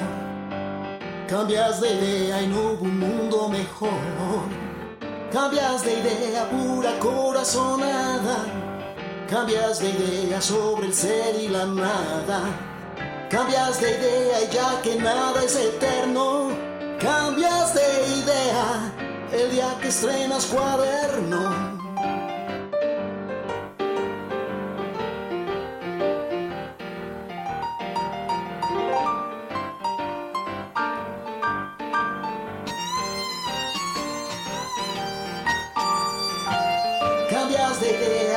Cosas más claras. Cambias de idea aunque se miren tan raras. Cambias de idea como por maleficio. Cambias de idea, habrá que hacer ejercicio. Cambias de idea con el yoga y el zen. Cambias de idea, te sientes requete bien. Cambias de idea al volver del mal viaje. Cambias de idea y das de baja el tatuaje.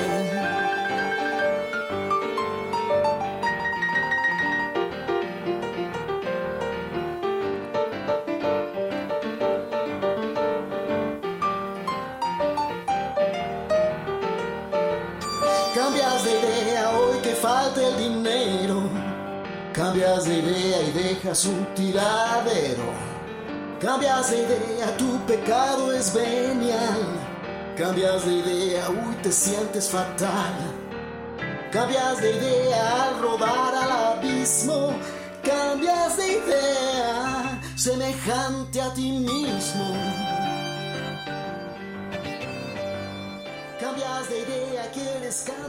Estamos haciendo las eh, pues eh, interpretaciones de este teatro de sombras eh, que es la política nacional, tratando de poner algunos elementos para poner luces en este escenario político de México. Seguimos escuchando, doctor Alberto Betancourt.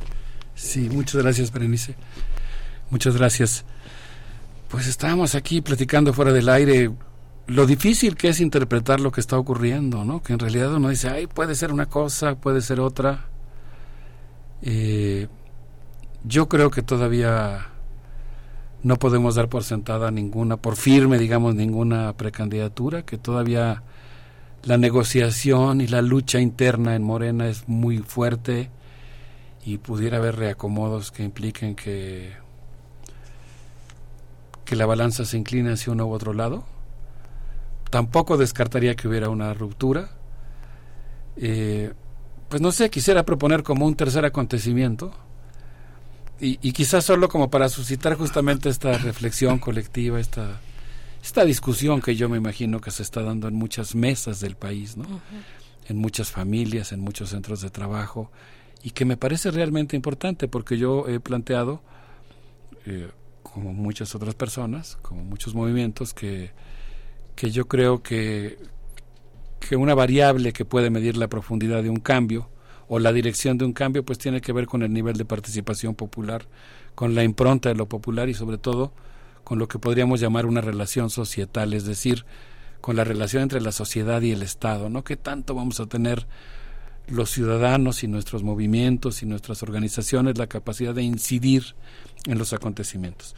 Quiero proponer un tercer evento para la reflexión que no, que no implica dar por hecho eh, el triunfo de alguien. El 21 de agosto, el Consejo Coordinador Empresarial, eh, a través de su presidente, Francisco Cervantes, recibió a Claudia Sheinbaum y, según declaró posteriormente en un noticiero matutino, dijo que no había faltado nadie. Él dijo que el Consejo Coordinador Empresarial reúne a 2.000 instituciones, eh, 2.000 asociaciones patronales.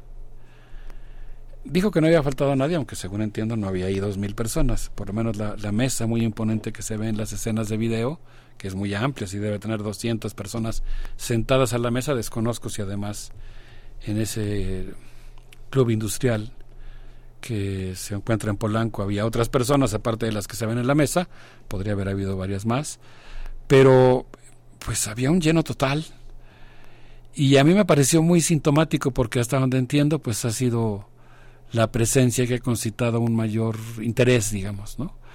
Y yo creo que en ese sentido pues ahí sí la clase empresarial es muy eh, tiene mucho olfato, digamos, ¿no? Yo creo que hay una gran división entre el sector empresarial respecto a qué hacer durante las elecciones.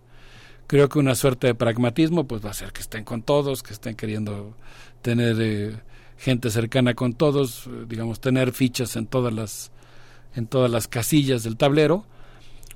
pero pienso que básicamente pues hay como dos corrientes en el sector empresarial, una que está apoyando eh, la candidatura del Frente Amplio Opositor, que por cierto, pues híjole, qué proceso tan desasiado y vergonzos, vergonzosamente antidemocrático, no, no me sorprende por supuesto en absoluto, más bien me, pues duele no ratificar lo que uno ya sabe respecto de lo que se puede esperar de ese tipo de políticos. Pero creo que hay otro sector que ya está previendo que las cosas van por otro lado y está tomando las medidas correspondientes. Y a eso se debió que, de acuerdo a Francisco Cervantes, no faltara nadie en el acto del 21 de agosto.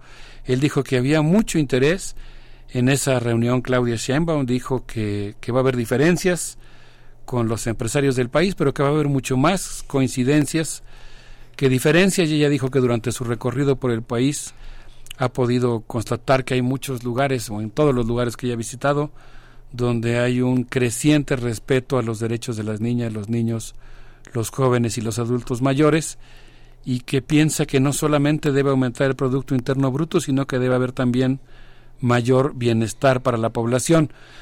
El Consejo, mencionaba ya hace un momento, reúne a 2.000 asociaciones empresariales, representa el 90% de las eh, exportaciones del país y bueno, pues eh, me parece que la reunión fue pues realmente muy interesante. Ahí se, ahí se encontraban, por ejemplo, eh, José de Jesús Rodríguez, que es presidente de la Cámara de Comercio de la Ciudad de México, estaban los representantes de la Cámara de Comercio Americana, pero yo, yo recomendaría, hay cosas que realmente son difíciles de describir, de hacer éfrasis y pasar en palabras lo que dicen las imágenes.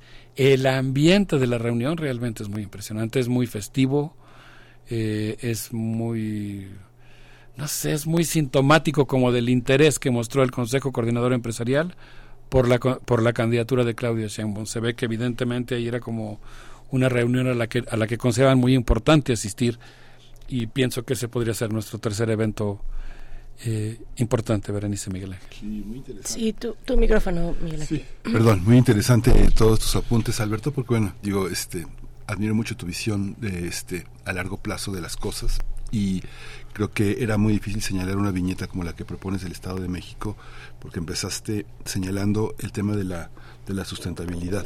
Yo creo que pasa de noche para todos, de verdad. Eh, no, no, quiero generalizar, pero creo que sí. No, no, no, no se considera, ¿no? Esa parte que es tan esperanzadora. Veía también en este laboratorio que tú mencionaste como laboratorio, este, ese señalamiento de una redirección de los planes sociales, ¿no? De los programas sociales, ¿no? Que creó un escándalo el tema del salario rosa, pero habría que ver la intencionalidad de las cosas, ¿no? Porque bueno, vamos a ayudar a las señoras que no tienen, ¿no? Pero una cosa es eso y otra cosa es una perspectiva social y crítica sobre el papel que juegan las mujeres en el Estado de México, sobre todo con la diversidad que tú ya desde el territorio de lo ecológico, de lo político señalas, ¿no? Que es algo muy sustancial en la en la visión que se que, que propone el Estado de México con esta elección, ¿no? Yo creo que no no está siendo no está siendo visto, está siendo politizado en el sentido de van a quitar los planes sociales como lo hizo la 4T en su inicio, ¿no?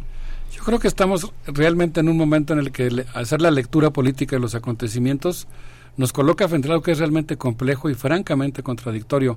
No, no, no ahora por contradecirte, porque coincido y te agradezco mucho lo que, lo que acabas de decir. Sí creo que, por ejemplo, esa victoria en el Estado de México tiene un componente social que es muy importante, que no podemos soslayar, que tiene que estar incluido en el análisis. Simultáneamente, pues también hemos visto en casi todas las gobernaturas, ¿no? En Chiapas, en Veracruz, en, en Sonora. Híjole, pues también la, la, el pragmatismo, el chapulineo, ¿no? La composición de los funcionarios, pues deja mucho que desear. Ahí es donde yo pienso que la 4T pues es muy compleja y muy contradictoria y que es muy importante que la izquierda social mantenga eh, su mirada crítica, haga presión, eh, defienda lo que tiene que defender, aproveche las posibilidades que se abren cuando se abren, pero también que sea muy crítica, que no se deje confundir, que siga siendo exigente, que no, que no deposite su poder en nadie, sino que lo ejerza con una actitud ciudadana, atenta, crítica, que, que puede apoyar en un cierto momento, pero que debe criticar y debe incluso pues oponerse o construir alternativas, que sería algo desde mi punto de vista muy deseable. Mi último evento, nada más lo menciono, ya no, ya se nos acabó el tiempo. ocurrió el día miércoles 23 de agosto, el día que el ministro Luis María Aguilar Morales, ministro de la Suprema Corte de Justicia, presentó un proyecto de sentencia, creo que es conocido de pues prácticamente, me imagino que de casi todos los que nos escuchan, ese proyecto de sentencia invocó el artículo 107 constitucional y proponía sancionar al presidente de la República, Andrés Manuel López Obrador, por no ratificar a una magistrada del Tribunal Federal de Justicia Administrativa, pero lo que es eh, muy de llamar la atención de esa sesión ocurrida en una de las salas de la Suprema Corte de Justicia de la Nación es que la sentencia incluía, eh, el proyecto de sentencia incluía un acuerdo en el que se decía que si el presidente desacataba la sentencia tendría que ser removido de su cargo. Y me parece que eso que pues recibió muy poca cobertura por parte de los medios se dio a conocer, pero yo por ejemplo revisé las primeras planas y no estaba en las primeras planas de la mayoría de los diarios. Eh, es, es muy impresionante, ¿no? También como a pesar de la bueno, como la, la mediosfera, digamos, mexicana, pues efectivamente tiene dueños, está conformada por grandes latifundios electrónicos de papel que pues eh, siguen teniendo unos cuantos dueños que controlan en muy buena medida ese instrumento de generación de opinión pública. Desde mi punto de vista no se le dio la importancia que tiene, creo que es sabido de todos, no era cualquier cosa, creo que es conocido de la población lo que ocurrió, pero yo lo propongo como un cuarto elemento entre muchos otros que habría que considerar para irnos entre todos formando una idea de lo que está ocurriendo y construyendo desde la izquierda una postura que nos permita, pues sobre todo discutir. Me gustó mucho lo que decías, Miguel Ángel, pues hay muchas cosas que están en las sombras que no se están discutiendo, que tendrían que formar parte de la agenda nacional y en las que yo creo que pues ahí los medios públicos, estos espacios que permiten una discusión pues de otra naturaleza, eh, muy valiosa, eh, pues tenemos que abordar. Gracias, doctor Alberto Betancourt. Ojalá tengamos pronto, pronto una segunda parte, por lo menos, de este, de estas viñetas de la disputa por la presidencia al interior y el exterior de la cuarta transformación. Estamos viendo, pues, un ajedrez político donde cuando un jugador hace una jugada, hace un movimiento, no sabemos en qué va a deparar, porque el movimiento inmediato puede no decirnos nada, pero tiene, tiene una repercusión en el tablero en movimientos o jugadas posteriores que de pronto nos pueden sorprender. Como sea, hay que involucrarnos en este proceso, hay que, hay que acompañar, me parece, críticamente este proceso, porque hay que voltear a ver cómo está el mundo, quiénes son las o los candidatos de, de, de, de por ejemplo, en la región, ahí tenemos Argentina, y acá estamos viendo algunos perfiles que con, con, con la crítica que debe acompañarles, pues están moviéndose entre el centro, centro izquierda, algunos, ¿no? Eh, por lo menos discursivamente. En, Aquí en México, discursivamente, discursivamente. No tenemos abruptamente un candidato que diga vamos a eh, quitar los derechos de las mujeres, vamos a, no estamos en ese tenor, creo que hay que, hay que cuidar esa parte, creo, esa es, esa es mi opinión, hay que cuidar y seguir exigiendo y mirando críticamente y bueno, pues ojalá sigamos contando con estas lecturas sobre el proceso político preelectoral que, que vivimos en México, contando en este espacio contigo para, para ello. Gracias. No, pues de nada, eh, como dos de los aspirantes estuvieron jugando un papel en diferentes trincheras, en el 85, en la época del terremoto, en el año posterior, uno en el equipo de Manuel Camacho Solís, todavía en el PRI, haciendo cliente de la política, la otra en el movimiento del Consejo Estudiantil Universitario. Yo les propongo que nos despidamos escuchando a Cecilia Toussaint con una letra que además pues me parece que puede eh, ilustrar también algunos sentimientos que, que se mueven en esta coyuntura política eh, me siento bien, pero me siento mal. Un abrazo para todos. Así nos sentimos. Gracias. de Jaime López. De, Jaime López. Vamos, por Cecilia Vamos con esto. Eh, gracias, doctor Alberto Betancourt. La música. Me levanté muy rara el día de hoy. Me siento bien, pero me siento mal. Mejor por ahí me largo a dar el rol. Me siento bien, pero me siento mal. En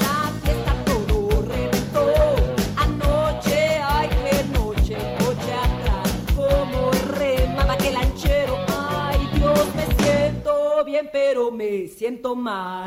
Mis peores nada, mi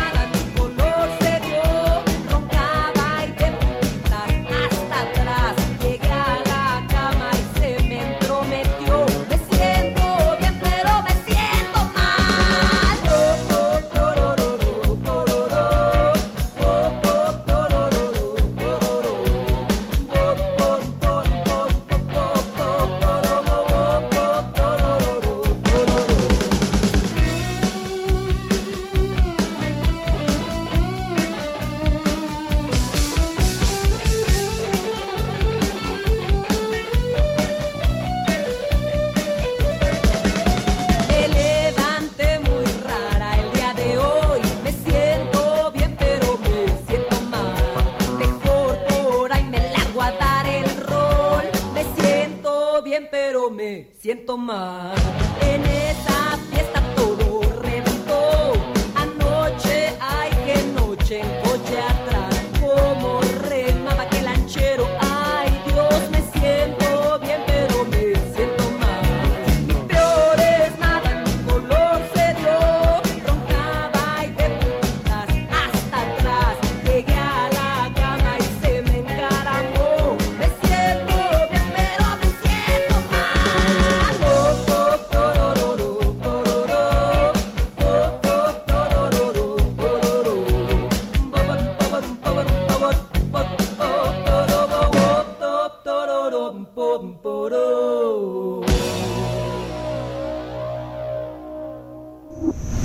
Primer movimiento. Hacemos comunidad con tus postales sonoras. Envíalas a primermovimientounam.gmail.com Libertad. Seguridad. Salud. Identidad. Alimentación. Libre desarrollo de la personalidad. Educación. Pensar nuestros derechos humanos. Vamos a hablar de los derechos de las niñas, niños, adolescentes en nuestro país con Laura Alvarado, fundadora y directora general de la Fundación Pro Niños de la Calle, socia fundadora de Ideas Cheltic, eh, experta en la participación infantil y adolescente, consejera de eh, CIPINA a nivel nacional, con el tema de la observación general número 26 sobre los derechos del niño, el medio ambiente y el cambio climático. Esto del comité, una observación del Comité de Derechos del Niño de la ONU. Laura Alvarado, bienvenida a Primer Movimiento. Qué gusto saludarte este jueves. Buenos días. Buenos días. También me da mucho gusto saludarles. Efectivamente, quería hoy eh, tener esta participación sobre esta importante observación, la observación general número 26. Eh, estamos a unos días de que se dé a conocer. Eh, es, es muy importante en la medida en que pues el Comité de los Derechos del Niño de las Naciones Unidas ha dado un paso muy importante para responsabilizar a los gobiernos de garantizar que los niños y niñas vivan en un mundo limpio, verde, sano y sostenible, como lo podemos encontrar en la propia observación. Eh, es una es un proceso muy interesante este de la elaboración de la observación general 26 porque parte de una de, un llamado que los propios niños y niñas hicieron a la comunidad internacional con este tema. Sabemos que es sumamente importante el ir abriendo cada vez más estos espacios donde niños, niñas, adolescentes tienen una voz y una participación central en todos los aspectos de, que afectan su vida. Eh, es así que entre diciembre del 2021 y diciembre de 2023 el Comité de los Derechos eh, tenía como el plazo para hacer una serie de consultas, organizar una serie de talleres y consultas eh, con diferentes personas, incluidas, eh, por supuesto, las eh, consultas específicas con niños y niñas, para elaborar esta observación general. Eh, el, el, la consulta en México tuvo una participación de más de 16 mil niños, niñas, adolescentes, con esta idea de poner en, sus propias palabras, en su propia entendimiento de cómo hacer esta, este cambio tan, tan importante, tan relevante en, las ciudades que puedan ser amigables con los niños, que puedan realmente responder a los enormes retos que tenemos enfrente para hacer el, sostenible el, el, mundo en, en, su conjunto y que tiene que ver con todos los temas que en la agenda de, de, de, la preservación de nuestro de nuestro planeta son centrales. Creo que es, es una muy buena oportunidad de conocer, este, de, de darle este lugar a la voz de los niños, de las niñas, y eh, de seguir, por supuesto, muy comprometidos en, en todas las acciones que, que tenemos que, que seguir eh, ejerciendo como personas, como países, como comunidades, para justamente eh, poder de alguna manera hacer frente a todos los desafíos que vienen con, pues con, con el cambio climático. Sí, eh, Laura Alvarado, bueno, pues por supuesto que es importante y es importante ver ahora que estamos en este proceso preelectoral cómo se incorporan a, a- a las propuestas, de qué manera y desde dónde se incorporan estos eh, los, los los proyectos que darán pues eh, soporte a un a un futuro, a un futuro posible para las niñas y niños de, de este país. Eh, ¿Con qué con qué cerrar, Laura Alvarado? Sí, creo que es muy importante lo que dices. Hay que hay que poner siempre en la agenda eh, pública el, el interés sobre estos temas eh, eh, referentes al cambio climático. Creo que es sumamente importante el compromiso de quienes van a asumir papeles importantes en el gobierno, que esté presente, que se siga también de algún modo importante el- las recomendaciones y de hecho el- la, la, la, recomenda- la- la observación general es prácticamente una guía sobre cómo los derechos de la niñez eh, se ven afectados por la crisis medioambiental y qué deben hacer los gobiernos. Entonces ahí está un, una- un mapa de ruta al que se deberían o, o sería muy muy deseable que se comprometieran las personas que van a asumir estos cargos de, de gran responsabilidad en nuestro país. Pues te agradecemos, eh, Laura Alvarado, que, pongas siempre estos elementos para, eh, pues, no soltar, no soltar el tema, la cuestión de las niñas, los niños, los adolescentes, en este caso relacionado con el cambio climático y esto que el Comité de Derechos del Niño de la ONU ha puesto en la observación general. Y bueno, pues muchas gracias, Laura Alvarado, y nos encontramos en 15 días de vuelta. Sí, muchas gracias. Gracias, Laura. Bien, pues ahí está. eh, todavía y aunque estamos en los últimos momentos de este de esta emisión de jueves, pues le seguimos leyendo porque aquí el doctor Alberto Betancourt pues nos trajo un, un tema en el que pues participamos con, con mucho ahínco. Gracias a, quienes han estado escribiendo, escuchando, a quienes podemos acompañar, que nos permiten acompañarles por acá. nos decía Andrés Mar eh, que qué charla tuvier- tuvimos con, eh, con el invitado eh, de 17 Instituto de Estudios Críticos, eh, con Andrés Gordillo López. Eh, dice, este programa me acompaña todas las mañanas al prepararme y en el camino hacia la Facultad de Química. Me gusta mucho escucharlos. Bueno, un saludo a toda la comunidad de la Facultad de Química, a todos los integrantes de esta comunidad universitaria. Nosotros les vamos a dejar ya en esta mañana para que sigan con los contenidos de Radio UNAM. Este eh, programa Radio Nederland eh, con Raquel Bruno el jueves a las 10 de la mañana pues eh, para acercarnos al continente africano. Nosotros les dejamos con música eh, a cargo de B.B. King y con Eric Clapton. Vean nada más que mancuerna para el cierre de esta mañana.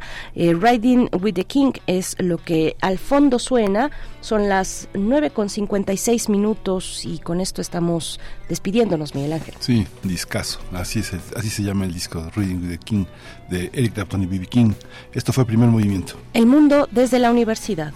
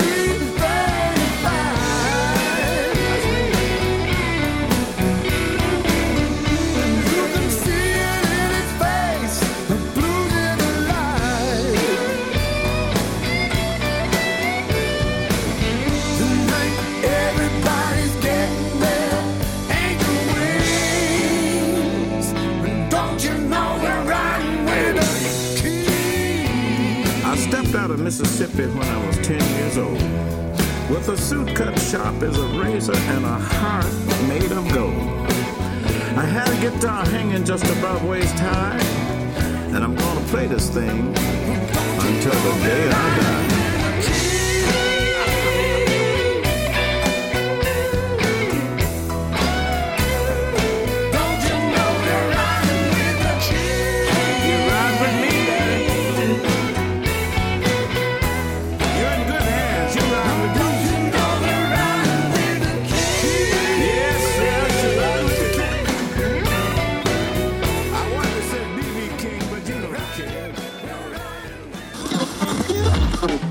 Radio UNAM presentó Primer Movimiento. El mundo desde la universidad. Con Berenice Camacho y Miguel Ángel Gemain en la conducción. Rodrigo Aguilar y Violeta Berber, producción. Antonio Quijano y Patricia Zavala, noticias. Miriam Trejo, coordinación de invitados. Tamara Quirós, redes sociales. Arturo González, operación técnica. Locución, Tessa Uribe y Juan Staca. Quédate en sintonía con Radio UNAM. Experiencia sonora.